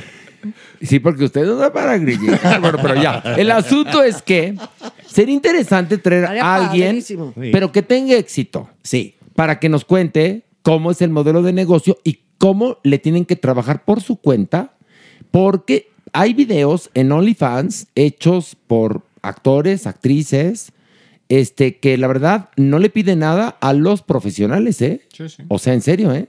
O con una sola cámara establecen un discurso interesante para que la gente pueda, pues, masturbarse, porque me imagino que es para masturbarse, no nos hagamos pendejos, ¿no? Pues sí. ¿Para Ahí está es? el negocio. Ahí está. Pues sí. O sea, Adame pues, va a hacer negocio. Ya es DJ. Es, Es DJ. DJ. La dona vende. Y si alguien sabe, merengón. Uh, que si no.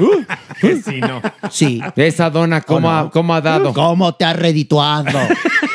no me digas que no. Ese glaciado. No, cuando es glaciada, Mejor se vende. Exacto, no me digas que no, merengón. Fíjate que en, en- en el restaurante que hay en TV Azteca, la Mesón Kaiser, venden unos roles, en serio que son una delicia. Y unos merengues. No, no, no, pero hay unos roles y luego los glasean y no es albur. y luego mi Anet Kuburu, que la adoro, lo pide sin glasear. Le digo, mana, qué raro que no te ¿Eh, gusta el rol sé? Pues no, que para no engordar. Ah, digo, bueno. pero si es lo rico, ¿no? Pues sí. Le va a bajar Pero- mucho la caloría. Pero ¿no? Anet rol Kuburu, completo. que la, la adoro esa mujer con toda mi alma, en verdad. Yo la admiro. Me Yo la bien. quiero mucho, es, es familia ya. Alegre. Anet Kuburu. Bueno, mi querida Anet, le gusta el rol, pero sin glasear. Mira. ¿Qué diría Freud? ¿Qué diría Freud? bueno, pero entonces te vas A a, Jemima, suscribir ¿qué a un? Jemima. Te vas a suscribir al OnlyFans de, Pero, de Clara- Alfred Adame. Clararira, ¿a poco ustedes no? No. Ay, no. Ay, no sean Pues no. payasos, hay que suscribirnos. si No. todavía, si todavía tuviera el cuerpo de cuando salía en calzones trueno, Pueque, Ah, bueno. pueque, Pero pues. pueque. ¿Qué? Pueque. Dijo que estaba marcadito y todo. Pero si lo acabamos de ver en. Sáquenme de aquí, por favor. ¿Cómo era? Soy famosa, sácame de aquí. de aquí, Ay, por pues le- favor. Le hubiera no. entrado a la, a la telenovela esta de los bomberos. Sí, ya que tiene el cuerpo. No, porque va a entrar a la casa de los famosos tres. Sácale punta. Que ya se viene, se los aviso porque Telemundo arrasó con Univisión Clararira. Con la casa de los famosos. ¿Quién pensaría. No, no. que gracias. Big Brother iba a seguir funcionando? Perdón, Sí, es sí, que sí. la que ha quedado olvidada es la televisión de paga. Ahora es o tele abierta o plataformas, pero quien está en cable está Así en la es. inopia, ¿eh? Y mira. Ay, qué bueno que nos fuimos de Telehit. Justo a tiempo. A, tie- ay, a tiempo. hace 20, hace 20 Pero en ese momento tiempo. estaba pasando No, justamente no fueron una 20 años.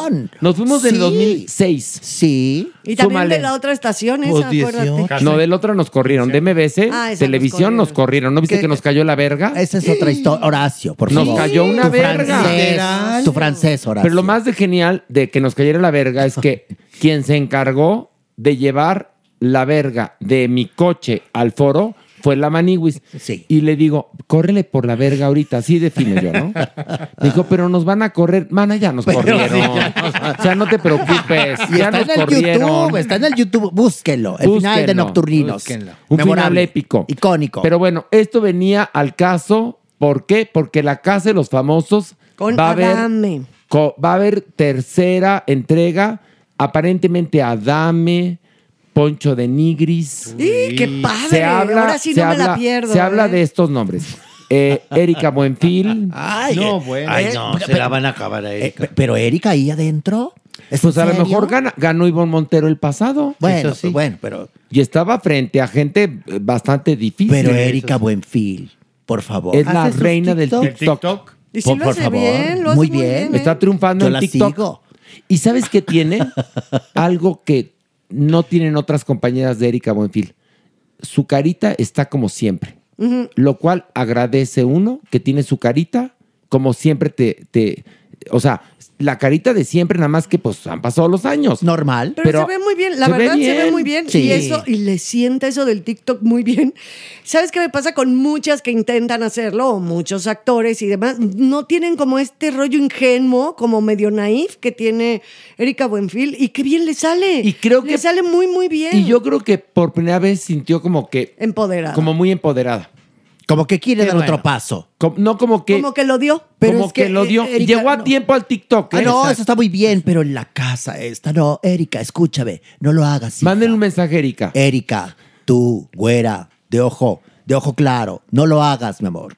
Pero no hagas que- Toma, explíquele. un anillo. Ahí está. Ahí está. Cómprate una vida, hija. Ahí pero está. No entres ahí, por favor. No entres a la casa de los famosos. Cómprate una vida con este diamante y, y no entres ahí, por favor. Ahí que está. entre la Maniwis, que entre Pilar. No, yo no podría. No, pero hacerles pan. Pero Erika Buenfil, por favor. Sí, nunca he visto ni un capítulo, imagínese, doña. Mejor entrarías alma virgen. Fresca, fresca, a pintar paredes a escondidas y la cámara siguiéndote.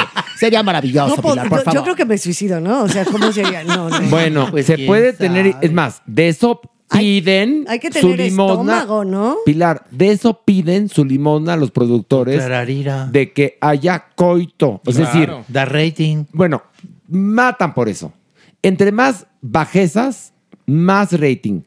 Es decir, el, el- Más riquezas, el entre más prototipo, bajezas. el prototipo del productor o la productora de un programa así es en verdad vamos a ver la parte más horrenda del ser humano, que haya mucha bajeza para que haya, y lo digo así, haya harto rating. Ese, ese las- es, es por tal eso, cual. por Sí. eso el llamado a Erika. No lo hagas. No lo hagas, Erika. No lo no, hagas. no, Erika, no vayas. Te No queremos ahí. en el TikTok y en las El telenovelas. epítome de la miseria humana, ¿no? Sí, Al fin de cuentas. O, O, también podría también darse una lectura inteligente. También. O sea, sí. Pero no ha sucedido, Horacio. Bueno, de- depende del, del- espectador, doña Nini. Que el espectador le dé una lectura inte- inteligente o no. Ellos te- Ahora- te, te ofrecen su cosa. Eso es verdad. Tú ya la procesas. La No los- gordura no- está en el ojo de quien la ve. Mira, Exactamente, por ejemplo, ve aquí a la güera y mira. O a Merengón. A Maniwi está gorda. Sí. Ay, pobrecitos. Claro, ya que no estoy gordo. Maniwis, no te digo una cosa. Yo te voy a decir una cosa.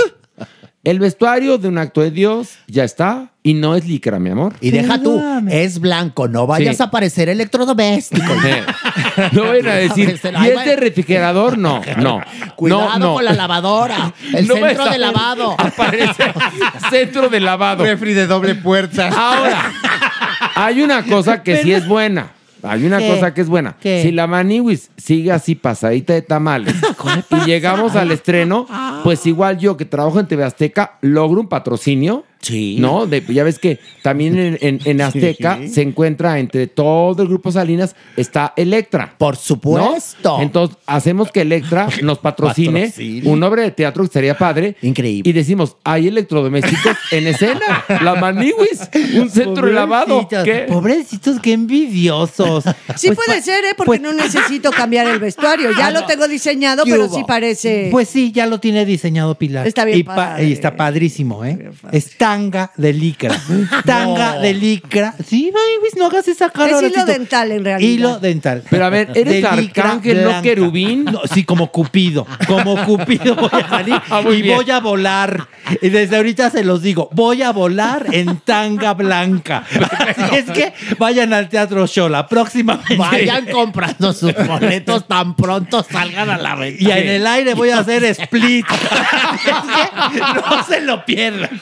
Ay, no, ya. Con esta imagen, Maniwis, con esta imagen nos despedimos de la Maniwis va a volar. El- sí, porque la obra ha, ha, bueno, ha sufrido, no ha sufrido, ha gozado de una adaptación, eh, respetando, por supuesto, lo que David Jaberbaum, el autor, escribió, pero bueno, con las licencias que le puede dar a, a la adaptadora, que es Pilar Oliver, la presencia de estos dos personajes. Y sí, se incluye una parte donde Maniwis vuela en hilo dental, eh, pues sí, con unas flechas Sobre de el corazón público, sobre, el público, haciendo split. haciendo split y realmente pues no hay voladora. No, no, no. Es un, es un cable que va a venir de la cabina y que es así es más fácil. De- ahora la voladora, Sí. el cable bien, así bien, bien, Bien alto tensado. y Bien bien tensado, desde arriba así, chas, Con y una ya va- polea. Pues la polea es el cuerpo de la maní, güey. pues ya es el O sea, del cuerpo. El cuerpo jala. Exacto. Y, y una cosa, ley de gravedad, Newton. Sí. Newton. Vas pa' abajo. Vamos a Y aplicar si lo Newton. llega a hacer mal, otra oportunidad. Otra oportunidad. Al Joto, Otra oportunidad. Al peuteo, Otra oportunidad. Al mampo, Otra oportunidad. Al salta para atrás, Otra oportunidad. Mientras la gente dice otra oportunidad, vamos remontando a Maniguis a la cabina y de la cabina será de vuelta expulsado hasta el escenario Sí, diciendo el diálogo y todo lo que Sí. tiene que... Ah, en latín además. Bueno, luego les Ya platicamos. sea Luego les platicamos, arpa ¿eh? O con flecha. Sí. Según el público. Pero hay tarea escénica. Ah, sí. De que hay tarea escénica. Y en el programa en mano va a estar el himno de otra oportunidad. Al Joto. Otra oportunidad. Al Arailo. Otra oportunidad. Al Mampo. Otra oportunidad. Al Peuteo. Otra oportunidad. Al salta para atrás. y ya, hasta que le salga. Sí. No nos va a importar los daños físicos, no. Maniwis, el teatro es sacrificio. Me dijeron que todo iba a ser con mucho cuidado. Sí, cariño, yo me encargo de que todo Gracias, sea con Pilar. Yo en ti confío. Pilar, que viene de tener un doctorado en el Circo del Sol. De ahí aprendió a tensar el cable. Y la Que Pilar pensó que era para tender ropa, no. No, va no, a ser no, no. para lo del desplazamiento Ajá, de la manigüe, ¿no? Sí. Ahí está. Estoy bueno, pues quédense esa imagen en su cabeza. este, y, y gracias a Apple Podcast por el inmerecido homenaje. Sí, Pero digno, Horacio. pero digno y nos gustó. Sí, gracias, No, claro que se siente bonito el Sí, corazón. Sí, de que nuestro podcast sea uno de los 10 que hablan y que muestran la diversidad narrativa en nuestro país. Nos enorgullece porque amamos nuestro país, somos Ay. mexicanos y gracias a Apple Podcast y sobre todo gracias a ustedes por estar del otro lado de esto. Si no, no serviría. Si no serviría, sea su casa, su auto, su trabajo, su trabajo, no Para sea correr, huevón, ejercitarse. ¿no? sea su exactamente, sea su su entretenimiento durante su Fuck eh, you, también. En el fuck you. Durante su rutina de gym. Imagínate, ¿Qué? estás en el foco y escuchando el cuerpo. Escuchando al cuerpo. No, te estás Sí se te viniendo baja, y en eso. ¿no? Ay, ¿qué? no. No. Puede ser, hay mucha gente puerca. Pues sí. Tú lo sabes. Quién sabe dónde nos escuchen, pero donde nos escuchen nos agrada y les agradecemos. Sí, Y suscríbanse, suscríbanse, por no, favor. y Pilarica, Supermana, Doñinini, Merengón, El Cuerpo, eh, Maniwis y bueno, nuestro productor Horacio, quien está en la edición, este, nuestro querido Jaime. Pablito en la consola, bueno, Jaime es Bel. ¿Quién me falta? ¿Me falta No, alguien? ¿No, no, me no, falta nadie? Eh, Podbox. Podbox. Gracias a, a Tania Podbox. Rincón, gracias Tania Rincón por recibirnos en tu muy bonito lugar. Este, y bueno, pues, a- pero principalmente a ustedes por escucharnos. muchas y bueno, a las tres decimos adiós. Una, dos, tres. adiós. Esto fue Farándula 021. Recuerda, un nuevo episodio cada jueves. Puede ser que los partidos políticos este, paguen a Netflix.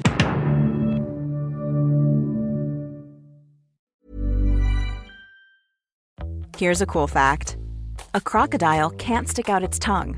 Another cool fact you can get short term health insurance for a month or just under a year in some states. United Healthcare short term insurance plans are designed for people who are between jobs, coming off their parents' plan, or turning a side hustle into a full time gig.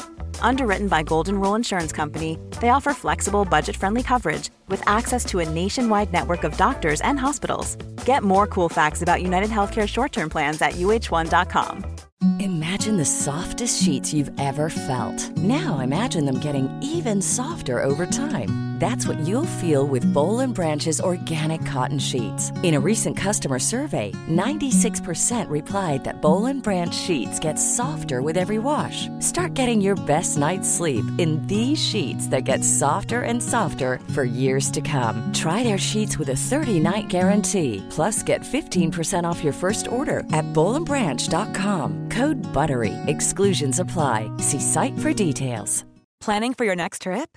Elevate your travel style with Quince. Quince has all the jet setting essentials you'll want for your next getaway, like European linen, premium luggage options, buttery soft Italian leather bags, and so much more. And is all priced at 50 to 80% less than similar brands.